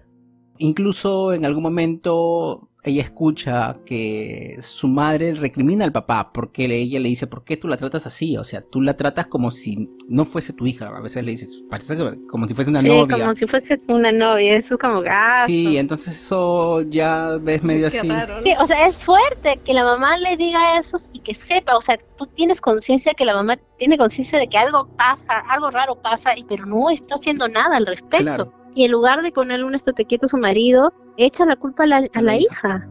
Y más o menos se dice de que el papá sabía de que Jess iba a escuchar esa conversación. Sí, había estado manipulando desde Claro, había una manipulación ya desde mucho antes. Y obviamente Jessie, ella lo ve como, no sé, pues quizás, o sea, si le dicen una cosa así, dicen yo estoy creciendo, ¿no? O sea, a veces uno cuando es niño quiere demostrar a veces que no es niño, pero no de una forma mala, o sea, uno quiere decir, no, ya soy grande. Claro. O no sé, quizás nos obliguen a nosotros a decir que uno siempre no está madurando más rápido de lo que es. Mm. Bueno, por eso digo que es muy pesado esta tontería. Sí, eh, el tema del eclipse es muy, muy difícil y muy pesado. Claro, es muy difícil. Puede ser que esté hablando algo errado, me esté expresando mal, disculpen. Aquí ya vamos a saber qué es lo que pasa en el eclipse. Lo que sucede es que, bueno, obviamente iba a haber un eclipse en ese un eclipse total de sol. Claro, total de sol, sí, exactamente. El plan era que la mamá iba a llevar a todos, a los tres niños de paseo con el resto del barrio a un, un picnic donde iban a ver la puesta de sol. Todo el eclipse. Pero ¿qué pasaba? Que Jessie no quería y quería pasar el tiempo con su papá porque ella era muy pegada a su papá, como habíamos dicho, y como que le dice al papá, papá, me quiero quedar contigo a ver el eclipse, y el papá aprovecha esa situación para armar las cosas para que ellos dos se queden juntos solo en la casa. Y la mamá pues eh, como que se molesta al respecto porque dice, sí, eh, justo sale la conversación, el diálogo que les comentamos, que la mamá le dice al papá, tú la tratas como si fuera tu enamorada y aún así deja a su hija, o sea, madre de madre solo hay una, pero este... Claro, entonces tú la tratas como tu novia, entonces te voy a dejar solo con ella. Sí, exacto, ¿no? Es como, ya pues, entonces que se quede solo contigo, ¿no? ya se puntualizaba desde la perspectiva de Jessie de que las cosas en ese matrimonio no andaban bien. Y como solía pasar mucho en la, en la época, no importaba que tan malas las cosas estuvieran en un matrimonio, el matrimonio seguía adelante, pues, ¿no? Entonces, la madre se lleva a los dos hijos, al menor y a la mayor, al campamento y dice, ya, pues quédate con la niña. Y ellos se quedan. Al principio ella está muy emocionada, pero teniendo en cuenta de que Jessie era una prepuber, una niña que estaba pasando ya la pubertad, que su cuerpo ya estaba empezando a experimentar cambios, tenía una serie de sensaciones que ella no entendía y que se nota que el padre se da cuenta y que se aprovecha de eso para predisponer a Jessie. Que no olvidemos que por más que estaba en una época de transición, seguía siendo una niña inocente que confiaba completamente en su papá. Y eso es lo que más indigna esta situación en general. Claro, y hay otra cosa, porque supuestamente ella, este, o sea, porque hay situaciones en las que uno dice, ah, yo me voy a casar con mi papá, que yo quiero a mi papá y todo esto. Claro. Que es una cosa inocente que usualmente algunas niñas tienen hacia su padre pero es porque justamente son niñas, ¿no? Ellas no están buscando realmente acostarse con su papá o, que pase algo. para nada. O que pase algo más. Claro, es, es una idealización de, de, los niños que tienen esa edad. Lo mismo a veces pasa con los niños, ¿no? Dice, ya mamá, me voy a casar contigo, que es lo, los, los famosos complejos de Edipo y de Electra, ¿no? Que no va a pasar como Edipo ni con como Electra. Nadie se va a casar acá con sus padres, pero es una etapa que todos los niños en general pasan en mayor o menor medida. Claro, entonces algo así natural está surgiendo con Jessie en ese momento ella dice, ay, me voy a poner bonita para mi papá, me voy a este, poner este vestido, bueno, que su papá en realidad se lo indica, que se lo ponga, pero ella también se arregla, ¿no? Dice, ay, me voy a poner este perfume, me voy a poner este lápiz labial, una cosa así, este, inocente. Y su papá, eh, sí, o sea, su papá es pedófilo. sí, definitivamente. Porque él está consciente, o sea, él es mayor y él está, este, buscando esas cosas con su hija. Y yo no entiendo porque es, nació de ti, eh, tiene tu sangre, tiene tu ADN, tiene todo tuyo que tú le has dado y cómo puede tener, o sea, realmente este, esa parte choca bastante. Sí, sí, sí. ¿Cómo puede tener esos impulsos sexuales con su propia hija y todavía que es menor? Sí. Eh, realmente da mucha rabia, ¿no? Por este señor que está totalmente mal de la cabeza. Da, da, mucha rabia porque o sea, uno se pone en la perspectiva del personaje de Jesse y, es como que difícil, ¿no? Imaginarse. Y si tú toda una situación así, en ese momento, qué horrible que una persona a la que confías tanto y a la que quieres tanto te haga ese tipo de cosas. Y luego lo peor, no solamente que abusa de ella en ese sentido, sino que la manipula de una manera horrible y la hace sentir culpable, como si ella hubiese sido la, la, que incitó todo. Antes de entrar a la cuestión de culpa, porque todo lo que ya están hablando, obviamente nos entendemos de que hubo un abuso. En algún momento se, va a decir, no, no hubo penetración, pero es un abuso sexual. Sí, sí, Y durante el libro hay varias partes donde se indica ya de que en ese momento hay un abuso. Por ejemplo, cuando aparece por primera vez Luz de Luna, el vaquero, ¿no? cuando él aparece, él dice, es mi padre, es mi difunto padre, y ha venido a terminar lo que iba a suceder en ese día del eclipse y abre las piernas. Entonces, obviamente, cuando yo leí eso, dije, y eso lo hice antes. Entonces tú dices que hay un tema así, difícil, es un tema pesado, ¿no? Sí, es un tema pesado, definitivamente. Y hay otra cosa más. En algún momento creo de que Gerald le dice alguna palabra de que algo, cuando están, ¿no? En, en ese momento en, en la cabaña, y también le dice algo de pen con papá, una cosa así. Ahora que recuerdo lo vi en la película. No en la película, en el libro no. En el libro no lo dice. Ah, ok, ok, ok. En la película sí lo dice. En el libro hay otro símil que no es con palabras, para que Jesse relacione lo que está pasando con justamente con su padre. Es mucho más fuerte que eso. Sí. Claro, porque su, su papá le llama en el libro de Punking. Sí. En la película es Moose, que es como ratoncito. Ratoncita, claro. En el libro es Punking como calabacito, una cosa así. Sí, sí. Pero entonces hay una cosa más. Porque siempre decían, va a venir el eclipse y va a contar lo que sucedió en el eclipse. Y tú sabes que es una cosa sexual. Pero una vez que lo cuenta, él va después va a decir, pero eso también no se equipara con lo que pasó después en el cuarto. y tú dices, no, pues, no, no, no, qué no, pena, no, no, ya, mano, ya no. No, o sea, y no, es en broma, tú dices, no, en serio. Sí, no, en serio, sí, eso, nos reímos, pero en serio también yo tuve esa misma reacción, cuando leí esa parte era como que no. Claro, cuando yo leí dije, no, no. Sí. Y entonces ahí viene, ¿Qué pasó en el cuarto? Ella sabe que hay algo malo en todo eso que sucedió. Ella no entiende sí, no entiende bien, pero, dice es malo, es malo. Y el papá, ¿qué va? Y le dice, le vamos a contar a tu mamá esto. Sí, tenemos que contarle a tu mamá esto, todavía le dice al pendejo. Sí, es como Y obviamente ella le entra todo ese miedo porque ella no se lleva, no se está llevando bien. Claro, pero es que, o sea, es como que ella le pregunta, ¿y esto lo va a saber mamá? Una cosa así. Y él le dice, bueno, sí, tenemos que contarle, una cosa así.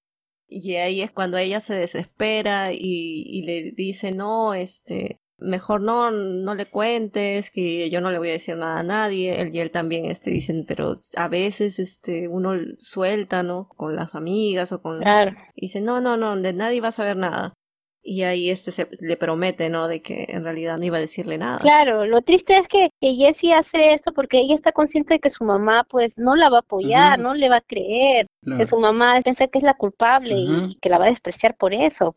Y entonces ahí a veces vemos que lo que sucedió es un abuso psicológico. Él manipuló a su hija. La trabajó. Claro. O sea, si alguien es un ladrón, yo digo, esa persona debería vivir con miedo de que robó. Esta persona debería vivir con miedo de, de lo que le hizo su hija. Pero no, él invirtió los papeles para que sea la hija la que lleve ese miedo toda la vida. Sí, es la cadena que, como las esposas. Claro, y esa fue la primera cadena que ella tuvo en su vida, el silencio. Sí. Claro, o sea, y aquí este, llevándolo por otro lado sobre el sentimiento de culpa que ella tuvo, ¿no? Porque ella obviamente se sentía de que no es por la culpa de ella y todo el mundo la va a ver mal y obviamente se calla y todo eso. Y me recordó bastante mucho al abuso que muchas veces sufrimos nosotras las mujeres de niñas, de jóvenes o adultas, ¿no? Por hombres que a veces en la calle nos dicen cosas o intentan tocarnos o nos tocan. Y mucho lo callamos por vergüenza. O sea, porque está la sociedad que viene y nos dice, ay, pero es que tú saliste con falda o es que tú saliste con short. Justo lo que comentabas al inicio, ¿no? De que a veces no sentimos que podemos usar algo así porque ya nos van a acusar, ay, pues es que tú los provocaste a los hombres. Claro, la sociedad perpetúa que nosotros seamos los culpables y no los verdaderos culpables. O sea, la mujer al final siempre es la causante y eso es lo que causa tanta indignación. Y tú te das cuenta actualmente en temas bastante serios de desapariciones de chicas cuando desaparece una chica que ay, salió a tomar, cómo estaba vestida, que estaba buscando por toda parte. Y tú haces la comparación cuando a veces desaparece algún chico y es como que no, el pobre se perdió y su familia está preocupada. Pero la chica siempre es la culpable. Es muy indignante. Incluso en cosas muy sencillas, siempre la mujer va a terminar viéndose como la loca o la mala o la culpable. Y no digo que las mujeres no podamos tener la culpa de ciertas situaciones, para la maldad del humano, sea hombre o mujer, está.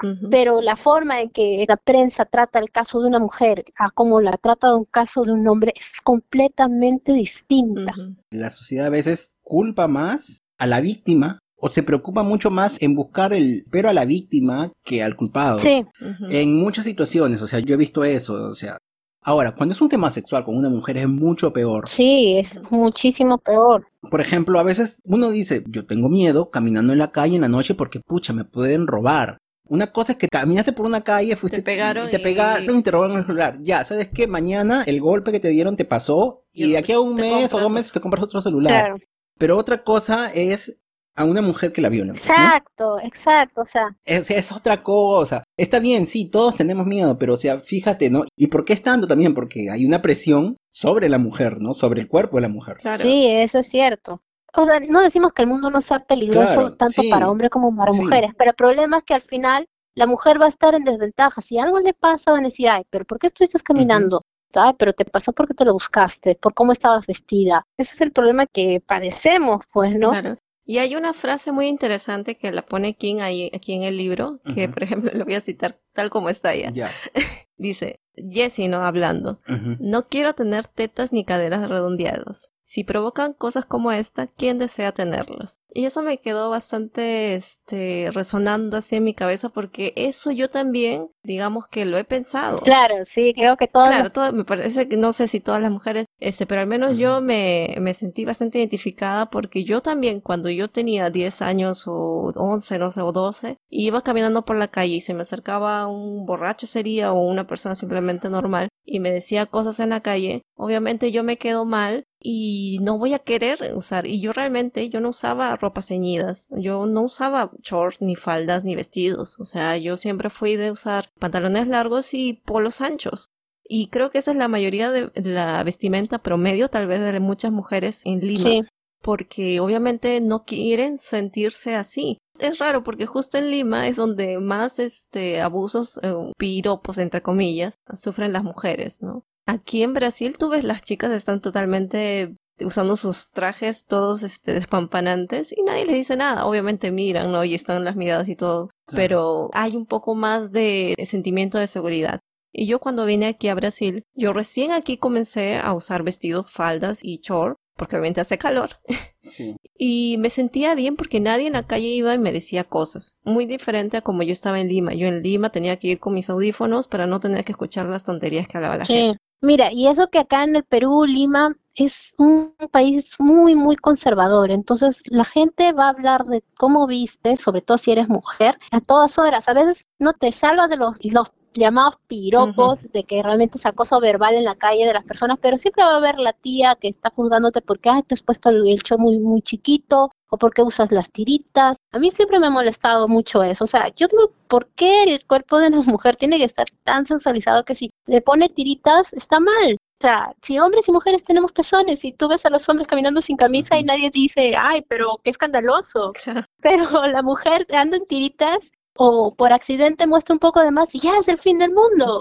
Y acá pasa mucho, o sea, a mí la, verdad es que eh, me gusta usar polos y mangas en verano pero siempre escucho el comentario de alguien, sea hombre o mujer, que te va a decir algo porque estás vestido así. O a veces me dicen, ay, pero por tu edad ya no deberías usar chores. Pero tío, se hace calor y en Lima uno se ahoga con el calor. Si quiero caminar, no, no puedo caminar cómoda con chor porque sé que va a haber ese tipo de, cosas, ¿no? Ahora, las últimas veces que he regresado a Lima y he usado, obviamente, porque ya estoy influenciada con la vestimenta de aquí, no he sentido tanto ese acoso. Felizmente, no sé, creo que hay multas contra eso, al menos en Surco. Sí. Este, hay como que una cierta seguridad a comparación a lo que cuando yo era adolescente. Claro, se está tratando de como cambiar eso, pero el problema es que el sistema judicial no, no da sanciones muy fuertes. Que si no te pasa eso de que te dan el piropo, siempre hay el pervertido, y ha pasado mucho, el pervertido en el bus, que, que se está tocando tu ah, lado. Y al final, que lo detienen un rato y luego lo liberan, ¿dónde está esa seguridad? Lamentablemente, en Latinoamérica en general, ser mujer es muy complicado y hasta peligroso. Y la sociedad no se quiere dar cuenta de eso en el fondo. Sentir ese tufillo en la novela y sentir lo que es algo que todavía está en actualmente son cosas que chocan bastante. Sí. Miren, hay muchas personas que mm, no quieren educación sexual en las escuelas. Pero estas personas tampoco ellos lo van a enseñar en sus casas. Sí. La situación quizás hubiese sido diferente si ese hubiese llevado que es un curso y entendiese qué es lo que le estaba sucediendo, qué cosa es lo que estaba haciendo su padre. Exacto. ¿Qué hubiese pasado? Hay muchos abusos contra niños y a veces ellos no, no saben y, quien se entera es por los cambios, ¿no? Tú que tienen y haciendo dibujos y cosas así porque obviamente ellos no saben, ¿no? O sea, es necesario la educación sexual. No, no, no es que, ay, que le van a enseñar vulgaridad, nada. O sea, es bueno que que el niño sepa su cuerpo, sepa, sepa, su cuerpo y sepa, y dice, ¿sabes qué? Esto es un pene, es una vagina, no sé qué, bla, bla, y, y tu cuerpo, y tienes que hay un respeto y eso. Que sepan, claro, que sepan respetar eso. Exacto, o sea, ¿cómo una niña va, va a decir que alguien abuso de ella si no sabe que es un abuso. Que es un abuso, pues, o sea. Que lo que le han hecho está mal y que no es su culpa. que no es su culpa y que tiene que denunciarlo. Claro, o simplemente enseñar a los niños a respetar a las, a las niñas. También, también, también, ¿no? También, claro. Los niños no les enseñan que las niñas no son su posesión, o sea, era el típico, ay, si tú le pegas a una niña es porque está interesado. Le jalas el pelo y quiere estar contigo. sí, pues eso no es así, eso no es así. O sea, la educación sexual no es solamente, creo yo, que es gran parte, ¿no? Saber sobre sexo, sobre genitalidad, sino también es sobre respeto, sobre diversidad, sobre inclusión. Y esas cosas son las que los conservadores o que la gente no quiere entender. Ah, dicen, no, educación sexual, ah, ya le quieren enseñar pornografía a los niños. Y, eso no. Y así justamente. Para evitarlo. Se quiere enseñar educación sexual para evitar y para proteger justamente esa, esa pureza de los chicos, porque al fin y al cabo, un chico que no sabe va a intentar conocerlo de todas maneras. Y las fuentes, el internet, son justamente los que lo van a joder como satanizamos un poco nuestros propios órganos sexuales que no le podemos decir, ni siquiera enseñar a los niños, ah, ese se llama pene, ese se llama vagina. No, decimos tu palomita, tu flor. tu flor. ni siquiera les enseñamos eso al principio para saber cómo referirse, ¿no? Bueno, Volviendo. Volviendo al tema, volvemos, volviendo al tema, ya hicimos nuestra catarsis. Sí, volviendo al tema, que siempre nos pasa. O sea, después de que ella entiende lo que pasó y recuerda todo esto de aquí, se le aparece una nueva voz, ¿no? Que sería Punkin, ¿no? Ahí, su versión menor, ¿no? Y ella le dice, recuerda, recuerda, y ella dice, pero, o sea, estoy sufriendo, estoy sufriendo acá y encima quieres que sufra, ¿no? Recordando. Porque, o sea, Jessie se cerraba, no solamente uno le contaba esto a, los demás, sino se cerraba a sí misma, no lo quería recordar, no quería hablar de eso, ni, ni aceptarlo, porque le había pasado algo así, pues, ¿no? ¿Pero por qué? Porque es una cosa que ella no puede contar a nadie que hace lo que le dijo el padre. Tú no, no, no lo cuentes. No, es que tú en algún momento lo vas a contar, se lo vas a decir a tu hermana, se lo vas a decir a tu amiga, a tu a esto, a tu no sé qué. Y ella, no, no, no. Y obviamente fue tanto ese no que desapareció, que se escondió. Claro, te das cuenta de la intensidad de cómo se cerró a todo esto, ¿no? Sí, sí, o sea, es fuerte. Sí. Entonces ella vuelve, ¿no? A este, al eclipse. Y entonces ella recuerda que obviamente para verlo, su padre había hecho ahumado, creo, unas botellas las quemas, ¿no? Tú sabes, ¿no? Las botellas, mm, Sí, vidrito ahumado. Claro, y él le bromeó diciendo que cuidado, ¿no? No voy a hacer que tu madre te vea con el pulso roto. Ya sería, ¿no? Uf, se encuentra que te has cortado con el vidrio, ¿no? Después de todo lo que hizo. sí, híjole. Y entonces es donde ella conecta todos hechos, botella, vidrio, cortar el pulso, bla, bla, bla. Y entonces ella ya había hecho un gran esfuerzo, ¿no? De había conseguido un vaso con agua. ¿Y qué hace? Ella lo rompe y comienza a cortarse el pulso, ¿no? Para liberarse. Pero para esto hay que, es, necesario señalar a nuestros oyentes que, están escuchando el spoiler y no he leído, pero quiero escuchar el, spoiler, que en realidad Jessie intentó varias maneras de librarse. De librarse de las esposas. Y que en una de esos había intentado coger un pomo de crema que tenía encima en el, estante, de donde había sacado el vaso de agua. El estante una vez más haciéndose presente.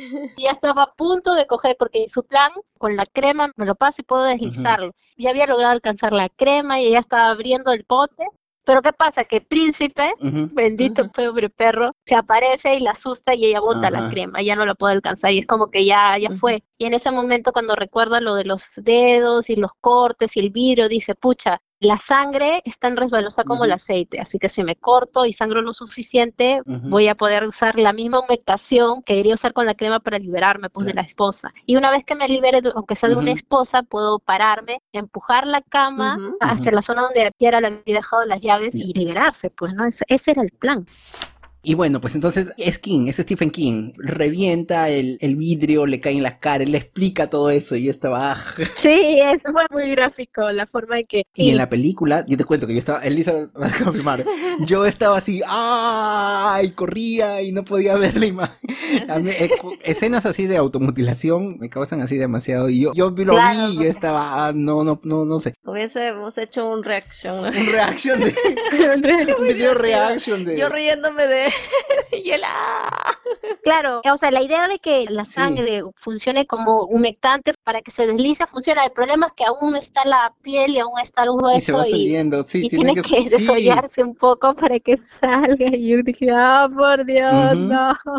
Es muy tenso, o sea, por todo lo que has visto y luego esta parte de aquí es tensa, el libro es tenso, no es una lectura rápida así de aquí, ¿no? Claro, no es algo ligero, no es una historia que va en un ratito la lees y con facilidad se te olvidas como que estás sintiendo y tu mano te duele me hizo odiar más a Gerald, de verdad. Claro, en algún momento ella quiso llamar a la policía, que obviamente tenían un teléfono en clase. Claro, ya se liberó. Cuando se liberó fue como que, uff, te lo, lograste. Claro, en un principio ella va, creo que al baño, toma agua de un charquito. Sí, toma agua, porque era... era y ella toma unas medicinas también. Aspirina. Claro, para no morir desangrada, porque ese es el miedo de ella. Eh, o sea, ella va al baño eh, a tratar de vendarse, pero la aspirina la toma para el dolor, para no desmayarse. O sea, ella primero se trata en ese principio, ya que te liberaste, ¿por qué no llamas por teléfono? Y estaba así, pero llama por teléfono, llama a una ambulancia. Sí, yo también decía, ya, llama, llama. Y después haces todo lo demás, pero primero llama para que ya estén en camino. Y yo estaba así, pero ¿por qué no llama?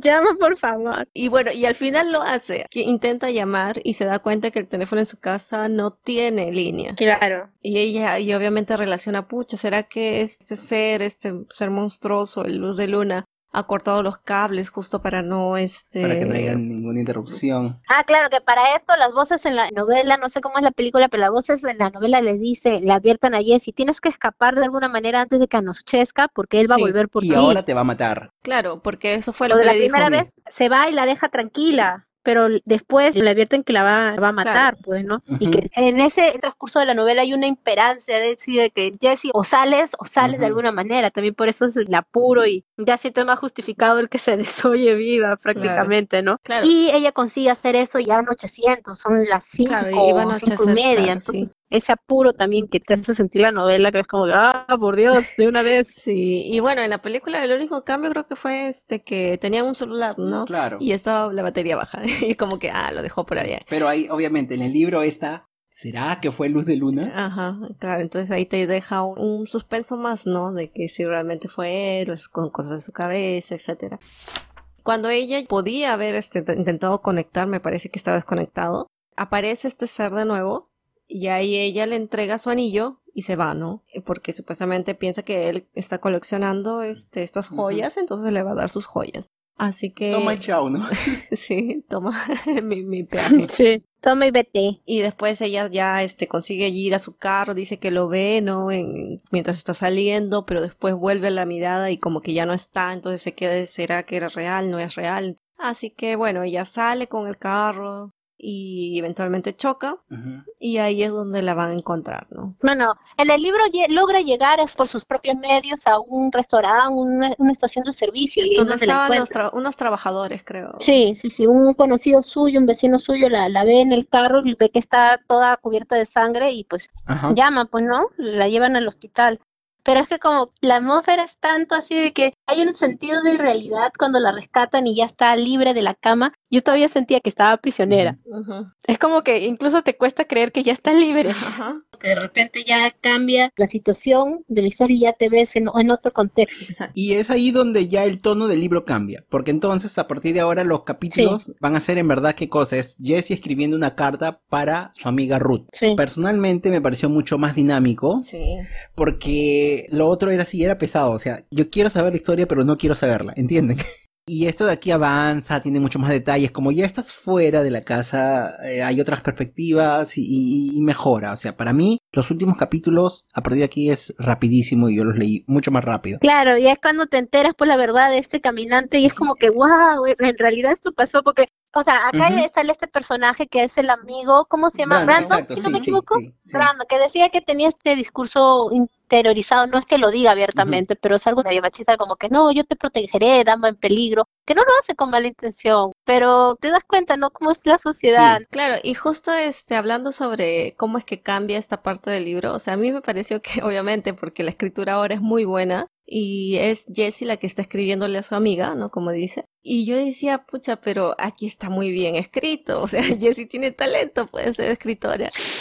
pero no, pues es obviamente quien el que está escribiendo. Pero ahí yo sentí, pucha, si le hubiese puesto más realista, o sea, obviamente no va este, a relatar Jessie tan bonito como le escribe King, o sea, tal vez él debió ponerse un poco en los zapatos de Jessie como alguien normal escribiría, ¿no? Porque está diciendo guiones, tal frase, y él comentó, y él relató, o sea, así no, pues.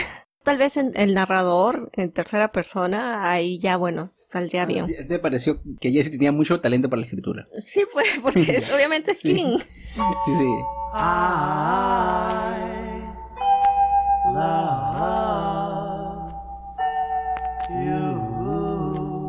Ya, bueno, entonces, ¿quién es este tipo Brandon? ¿no? El estudio de abogados de, de Gerald manda a este chico que es Brandon para que obviamente traten de calmar ese caso. Este detalle de los juegos sexuales todo, que no salga a la prensa. Sí, de un, era un miembro importante del bufete donde trabajaba, entonces como que lo dejaría mal a él y, lo dejaría mal al bufete. Y obviamente la policía también ayudó en algunos detalles por cuestión de favores y también de alguna forma quizás hacerle un favor a Jesse, ¿no? Por más que Jesse le contó todo, ella a la policía y a los doctores, ella dijo simplemente me olvidé de todo. Y todo el mundo entiende, porque dicen esta tipa ha sufrido. Sí. Ha sufrido un trauma y obviamente si tú sufres un trauma no te acuerdas nada. Pero ella sí, ella se acuerda todito. Hay una cosa que, no sé, quizás yo como hombre. ella dice que Brandon la admira mucho porque él piensa de que ella es una mujer muy fuerte para haber sobrevivido todas estas cosas y obviamente le tiene admiración de tener una mujer tan fuerte ahí. Y por otro lado ella dice, parece que este tipo me está gustando. No, parece que yo le gusto. no, ella sí, pero en un momento ella dice, hasta yo creo que siento... Ah, sí, sí. Entonces yo dije, pero si ella tuvo una relación tan mala con esta persona, Gerald, que era una relación de poder, un abogado, no sé qué cosa, quiere meterse en una relación. No, es que no quiere meterse. No, pero sí, sí aprecia al chico y sí está consciente de que hay un gusto, pero él, ella misma dice, espero que solamente sea algo así platónico porque no está interesada por el momento de, meterse con ningún claro, eh, no, en algún momento ella dice, si yo no tengo sexo nunca más en la vida, no tengo ningún problema, una cosa así. Sí, pues. Y después ella dice, yo no quiero que me mande, pero de todas maneras dice, pero mira, este tipo, no sé, más o menos. No, pero ahí yo, este, justo conversábamos, o sea, ya, es que ella le gusta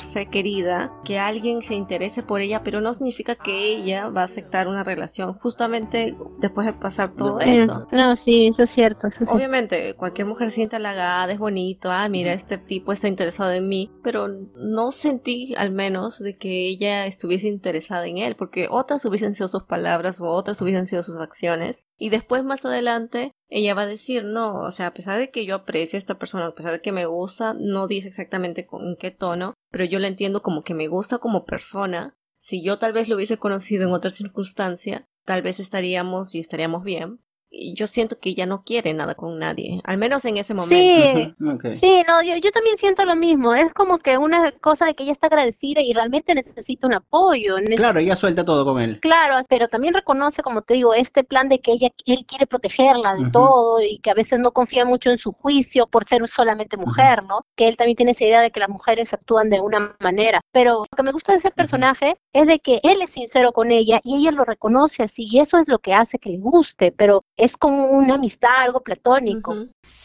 Entonces, los peritos, ellos indican que la muerte de Gerald fue ataque cardíaco. Y ella le pregunta más o menos, no a Brandon, pero yo lo pateé, una cosa así, ¿no?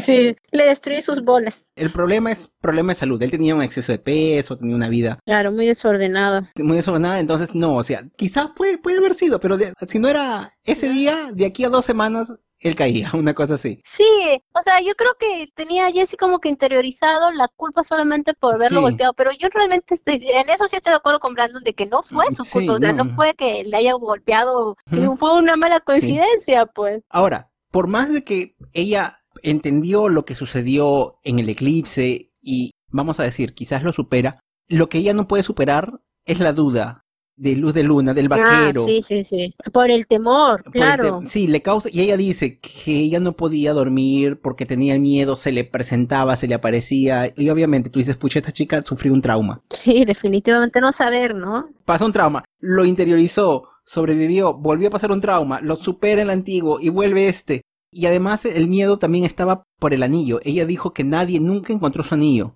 Entonces, ¿qué pasó? No y Brandon le dice que es mejor evitar que se olvide de eso, porque si hay una tercera persona, por más de que obviamente ella sufrió porque ella estuvo encadenada y todo eso, algunos podrían quizás claro. pensar de que ella involucró a alguien más para que le dé el susto a Gerald y que todo eso fue, o sea, simplemente para, exacto, para que le dé un, un, infarto. Cobrar ella. La pensión. Sí. Sí, o sea, esa, esa cosa como que es bien interesante. Pero por otro lado, lo que ella tenía a su favor era de que, o sea, ya está bien, puede ser que ella pudo haber quizás involucrado, pero que la dejen amarrada y que luego ella se arranque la mano y, o sea, no es una cosa tan trivial. Pero, ellos, cambiaron totalmente la historia. Claro, le cambiaron la, le cambiaron la historia para que eso se evite, ¿no?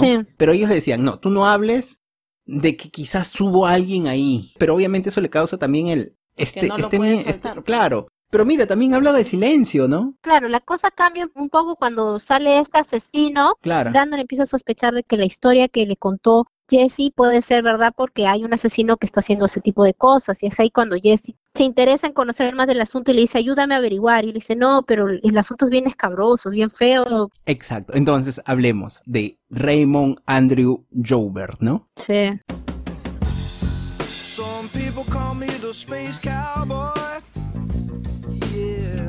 Jesse lee el periódico y descubre sobre esta persona y ve la foto y lo identifica como el señor Luz de Luna, el señor vaquero del espacio, el señor... El vaquero espacial. El espectro del amor. El espectro del amor. ¿Y quién es este tipo? Este tipo, bueno, es una persona que tiene una enfermedad, ¿no? Es acromegalia, creo. Acromegalia. Que obviamente provoca un crecimiento excesivo en el rostro, en las extremidades, ¿no? Que hace que se deforme. Por eso tiene manos demasiado largas, la frente también muy grande y todo eso, ¿no? Claro, y él había sufrido abusos sexuales también en su, crianza. Sí. O sea, él sufrió por su padre, por su madre y luego por su padrastro. Ah, por Sí. sí. y bueno, entonces él terminará este matándolo y comiéndolos. Claro, aparte es un tipo que ya desde chico te marca como depredadora porque también a él lo mandaron a la cárcel varias veces por abuso sexual. Claro, por abuso sexual de, de niño, exacto. Sí. O sea, ya es una persona... Ya enferma, pues. Sí. Bueno, la cosa es que él ya suelto comienza a atacar los cementerios y comienza a robar partes de los cuerpos.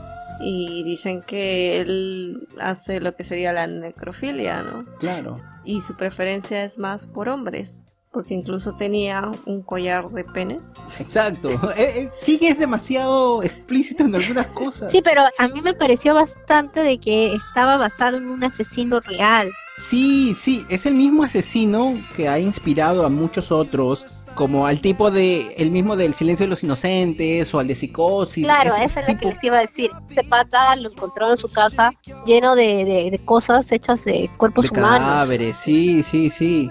Ed Gain es un tipo que también que vivía en un pueblo chiquito olvidado, también sufre abusos y un montón de cosas y bueno, es inspirado en él. Obviamente King le ha hecho más exageraciones y, todo eso. Claro, la cromegalia, por ejemplo. Exacto. Pero quién es, o sea, es demasiado explícito, pero al menos tras esta parte yo la leía así de lo más normal. Lo que le sucede a, a Jesse yo decía, ay, no, no, no, no, no, no quiero leer. Pero esta parte no sé, o sea, esta parte es como la bibliografía de un loco, de un psicótico, de un maníaco. y, entonces, claro, entonces yo, yo sí, bueno, entonces ya como que normal. Pero es así, es demasiado explícito, cruel y todo eso, ¿no? Sí, no, definitivamente. Entonces ella se cruzó con ese monstruo. Solo que como él tenía preferencias por hombres, quizás, y además él, la, no sé, pues, o sea, la vio, vio a esta mujer amarrada y él dijo, ¿qué cosa es esto? Quizás él también pensó que quizás ella no era real. Tal vez, pero eh, era una persona completamente enferma. Sí. Aunque dicen que mató a varias personas, pero también tenía un gusto por los cadáveres. Así que tal vez él esperaba que ella muriera. Ir por ella cuando ya estuviese muerta, ¿no? Claro, y bueno, una vez que ella identifica, ella le pide, ¿no? A, a Brandon, y ella dice que yo quiero verlo, necesito verlo, ¿no? Cosas así. Y entonces ella va con él, él le dice, no hagas nada, pero bueno, ella termina simplemente yendo, lo ve se le acerca y ella lo llama y él la reconoce. Sí.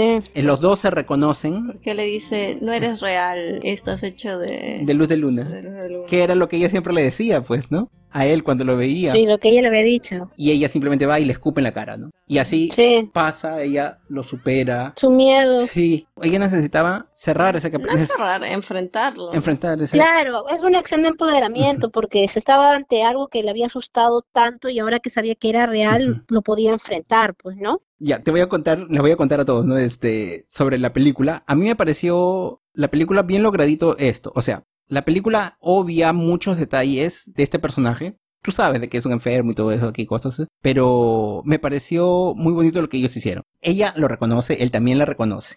Entonces ella se acerca hacia él. Y cuando ella se va acercando, ella ve en este tipo, que es el monstruo real, ella ve a su esposo y a su padre. Y entonces vemos, ¿no? Que este tipo Raymond es el monstruo real. Su padre, ¿no? Ella más o menos dice, ¿no? Es quien quizás debió defenderla de los monstruos, no la defendió y él fue uno. Y además de eso fue el que le puso, ¿no? Las primeras cadenas.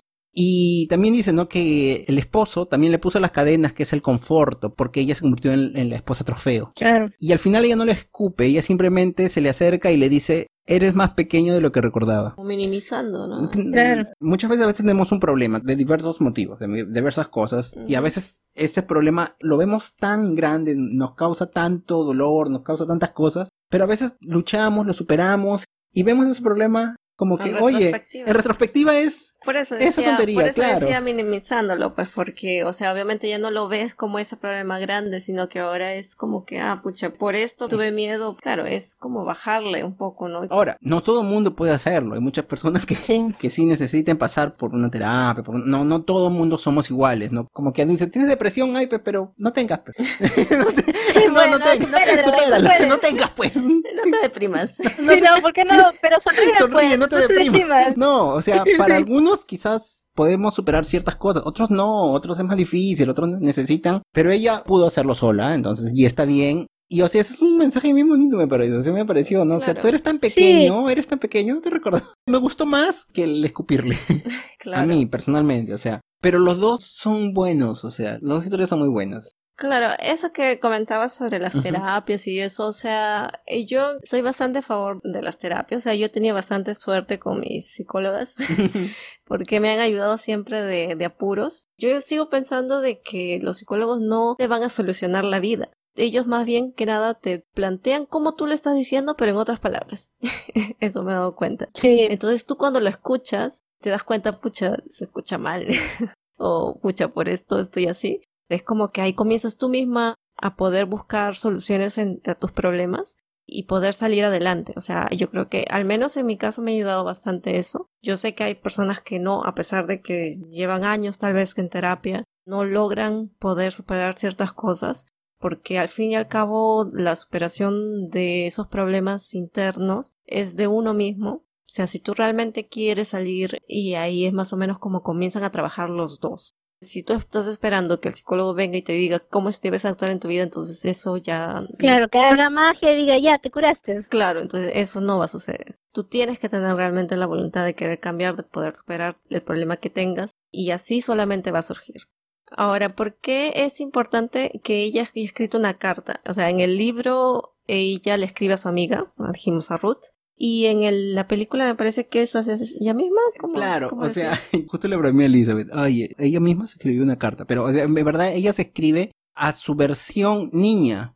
Porque fue Punkin la que se le apareció y le dio fuerzas, ¿no? Entonces le dijo, tú me salvaste, voy a escribir esta carta para ti, ¿no? Relatándole todo y contándole todo, le suelta. Claro, porque también en el libro fue Ruth, en realidad, quien también la salva. Solamente también está Punkin, pero es como que en todas estas voces que tenía en su cabeza, la que digamos está viva o la que está presente es esta amiga, entonces es a ella quien le da, porque también le dice una cosa así, o sea, gracias a ti yo pude salir, ¿no? Por eso te comento todas estas cosas. Sí. Pero así haya sido hacia ella misma quien se escribiese la carta o todo, o sea, yo creo que también es muy terapéutico podríamos decir. Sí, es un detalle muy liberador el que ella tiene hacia sí misma al escribir la carta, porque está aceptando lo que pasó y ya no está ocultándose ese secreto que tenía de lo que pasó en el eclipse, era algo que también lo le bloqueaba a sí misma y con eso se estaba liberando. Creo que fue muy terapéutico ese lado. exactamente, porque ella está liberando toda esa tensión y si tú ves a lo largo de por qué estaban sucediendo estas cosas es porque ella recién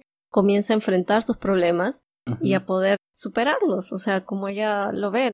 A mí me ha pasado bastante, o sea, yo he escrito cosas obviamente inentendibles, mal escritas y todo, pero me ha ayudado bastante poder escribir y poder desahogarme de cierta forma, porque bueno, yo a veces he sentido de que de niña yo era muy solitaria y hacer estas historias así eh, me ayudó bastante a superar mi adolescencia, mi juventud, o sea, así ella se le había escrito a sí misma. Es una forma de que ella está haciendo para poder confrontar. Ajá. Tal vez ella no tenga una amiga, tal vez su psicóloga, porque la psicóloga ella creo que había fallecido. Sí, pero es ella, o sea, e, necesita ella liberarlo con alguien. Si no tiene a alguien, entonces solamente te queda ese recurso, ¿no?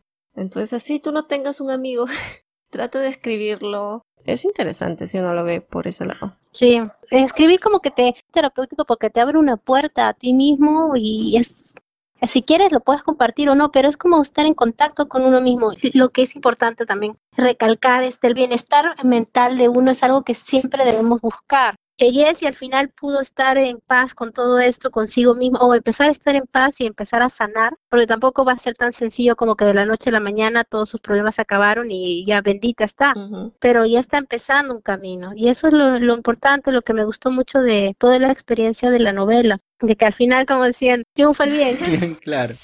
Les voy a contar una teoría bien interesante que yo leí, ¿no? Ya, o sea, el libro ya acabó todo eso. Esto de aquí, como ya les comenté, Stephen King él tenía la idea de hacer historias con dos mujeres que se vinculaban a través de este eclipse, ¿no? Y la obra original en inglés sería In the Path of the Eclipse, o sea, en el camino del eclipse, ¿no? Y que bueno, eventualmente se terminó convirtiendo en estas dos novelas, Dolores Claiborne. Claiborne. Sí, y después Gerald's Game, ¿no? Y cuando ustedes leen el libro hay una parte que quizás sea un poco media desconexa, pero ella dice que ella tiene una visión, ¿no? Durante el eclipse, que ve una mujer Ah, frente sí, al pozo. sí, sí. Y esta mujer sería Dolores, ¿no?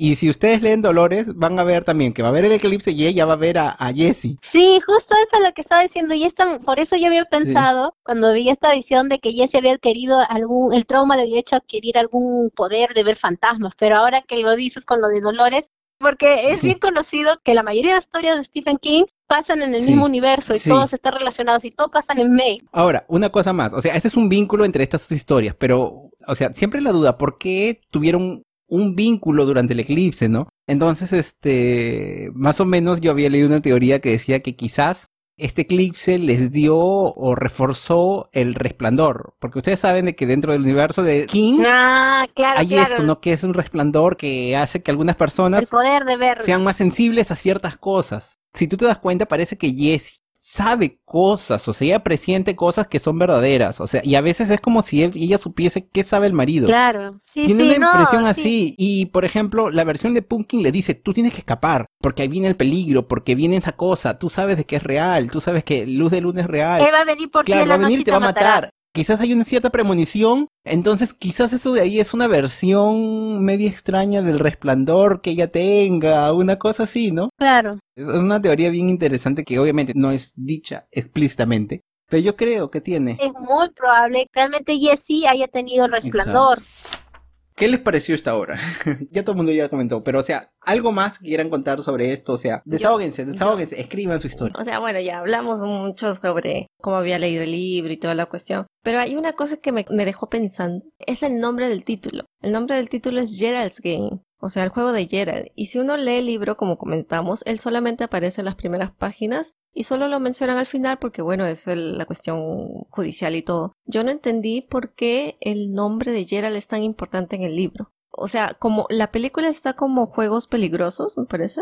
La versión en portugués es juego peligroso, pero en español es el juego de Gerald. Bueno, si hubiese sido juegos peligrosos todo, o sea, este, Dangerous Game, una cosa así, tal vez abarcaba más todo lo que el libro tiene, no sé, o sea, a mí me dio esa impresión de que Gerald no es tan importante en la historia. O sea, obviamente tiene su importancia, pero quien es la protagonista es Jessie. A menos que él haya querido hacer como ese juego de que, ah, como ella no es tan importante porque es mujer y ella es, es perteneciente a su marido, entonces vamos a ponerle el, el nombre del libro, el, nombre del marido. No sé si haya sido esa su intención. Yo también pensé un poco así, o sea, cuestiones que como a veces historias femeninas se ven opacadas por el marido. Entonces yo no sé si él como tocó muchos de estos temas, quizás por más que la historia es de ella, el protagonista es el esposo, una cosa así. No, no sé. Yo creo que más que nada le ha puesto ese nombre porque es el juego Claro, de Gerald lo que desencadena Sí, sí. todo. E- Eso es lo, lo que quizás... Porque ella está metida en el juego de este hombre y- Sí. y este juego es lo que desencadena que ella se enfrente con su pasado.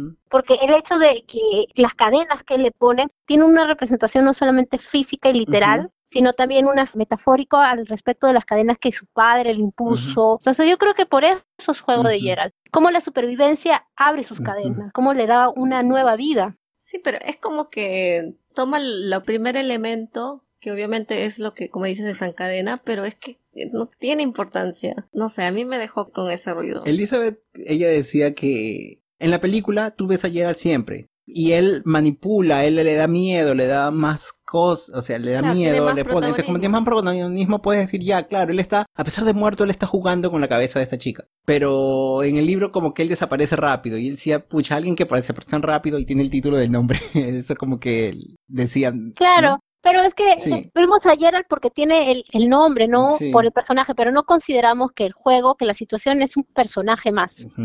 Sí. Claro, es que por eso, la palabra juego está bien. Por eso decía, juegos Sí. peligrosos está interesante, porque no involucra a Gerald, involucra también Al a juego su sexual, padre, claro, el juego a- con el este monstruo este también, entonces está como que todo encuadrado. Pero es que Gerald me, Bueno, tengan en cuenta de que quién estaba. Que También estaba en, drogas, estaba en drogas. Dijo, estaba en drogas, así que necesito un título. Que ya, pues el juego, será el juego de Gerald. o el juego simplemente, ¿no? Una cosa así. Sí, sí. Bueno, pues. Pero aunque a mí, como digo, a mí no, no, no me fastidió tanto porque lo entendí de esa manera, pero sí, tienen razón en, en, en ese aspecto, ¿no? Gerald no parece tanto pero yo creo que sí, a pesar de que no aparece, es como que un desencadenante muy importante en la historia. Algo más que tú quieras así aumentar, así decir, ¿qué te, pareció, ¿qué te pareció así? Bueno, básicamente hemos dicho todo, ¿no? Ha sido un libro bastante complicado de leer, me ha dejado una sensación, o sea, me ha gustado. Está muy bien escrito, está muy bien narrado, pero me dejó una sensación muy pesada en el corazón mientras lo leía era como una tensión, y, pero al final el libro que pensé que nunca iba a leer ya lo leí, así que como me pasó con el cuento de la criada, que me alegra de haberlo leído porque me ha enseñado algo, me ha dejado algo, y creo que eso es lo importante de toda la experiencia, ¿no? Claro, y sí, estas cosas así, ¿no? Y, jugar con la cabeza de personas que son más vulnerables, o sea, afectan más. Sí. Me gusta ahí, me gusta Pennywise, ese monstruo que mata, que claro, eh, pero a veces estas cosas te bajan. Sí, ya la gente que lee este libro tiene que estar bien preparada para hacer lo que, o sea, debería estar bien preparada porque te va a dejar una sensación así como que muy difícil en el corazón. Sí, a mí también, yo le digo, he leído el libro así como que en una super maratón y estoy así oh por Dios, necesito unicornios y amor de familia y cosas bonitas y que tener esperanza en el mundo. ¿Por qué me lo ha quitado?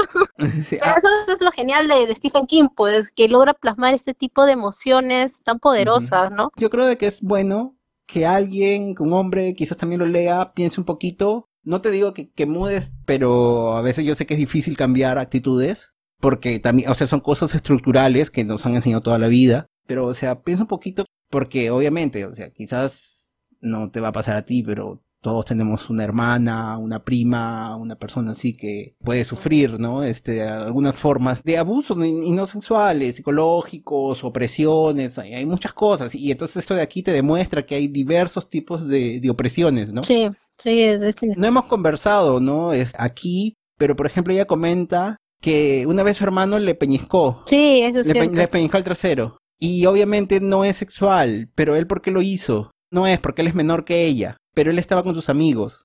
Entonces no es cuestión de que él tenía necesidad de hacerlo, o sea, fue una demostración quizás de poder.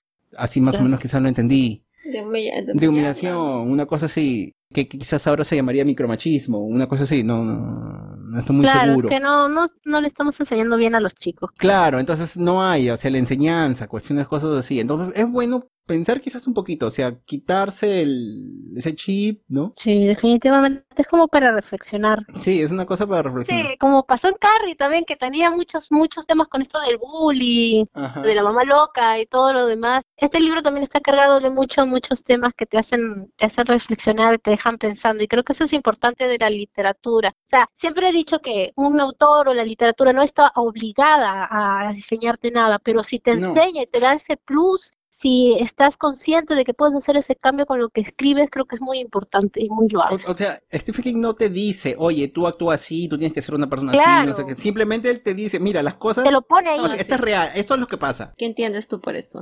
Claro, te lo pone ahí y te hace reflexionar. O sea, no te está enseñando, no te está leccionando, no te está dando una moraleja en realidad, pero sí te está dando un mensaje. Y creo que eso es lo valioso de la literatura y lo que debemos rescatar siempre, ¿no?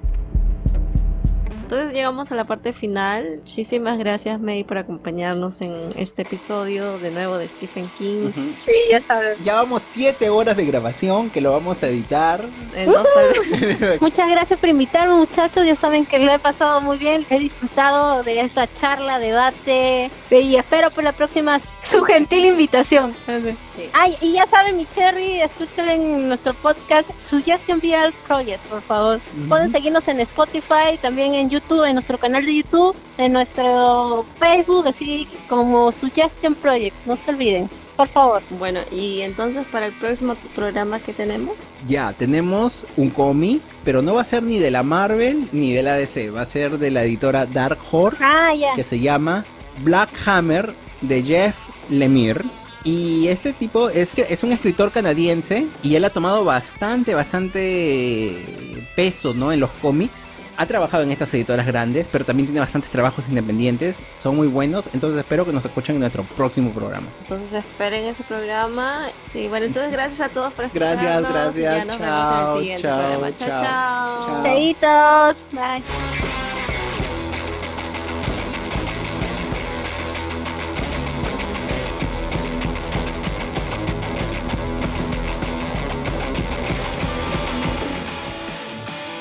Nosotros somos El Estante.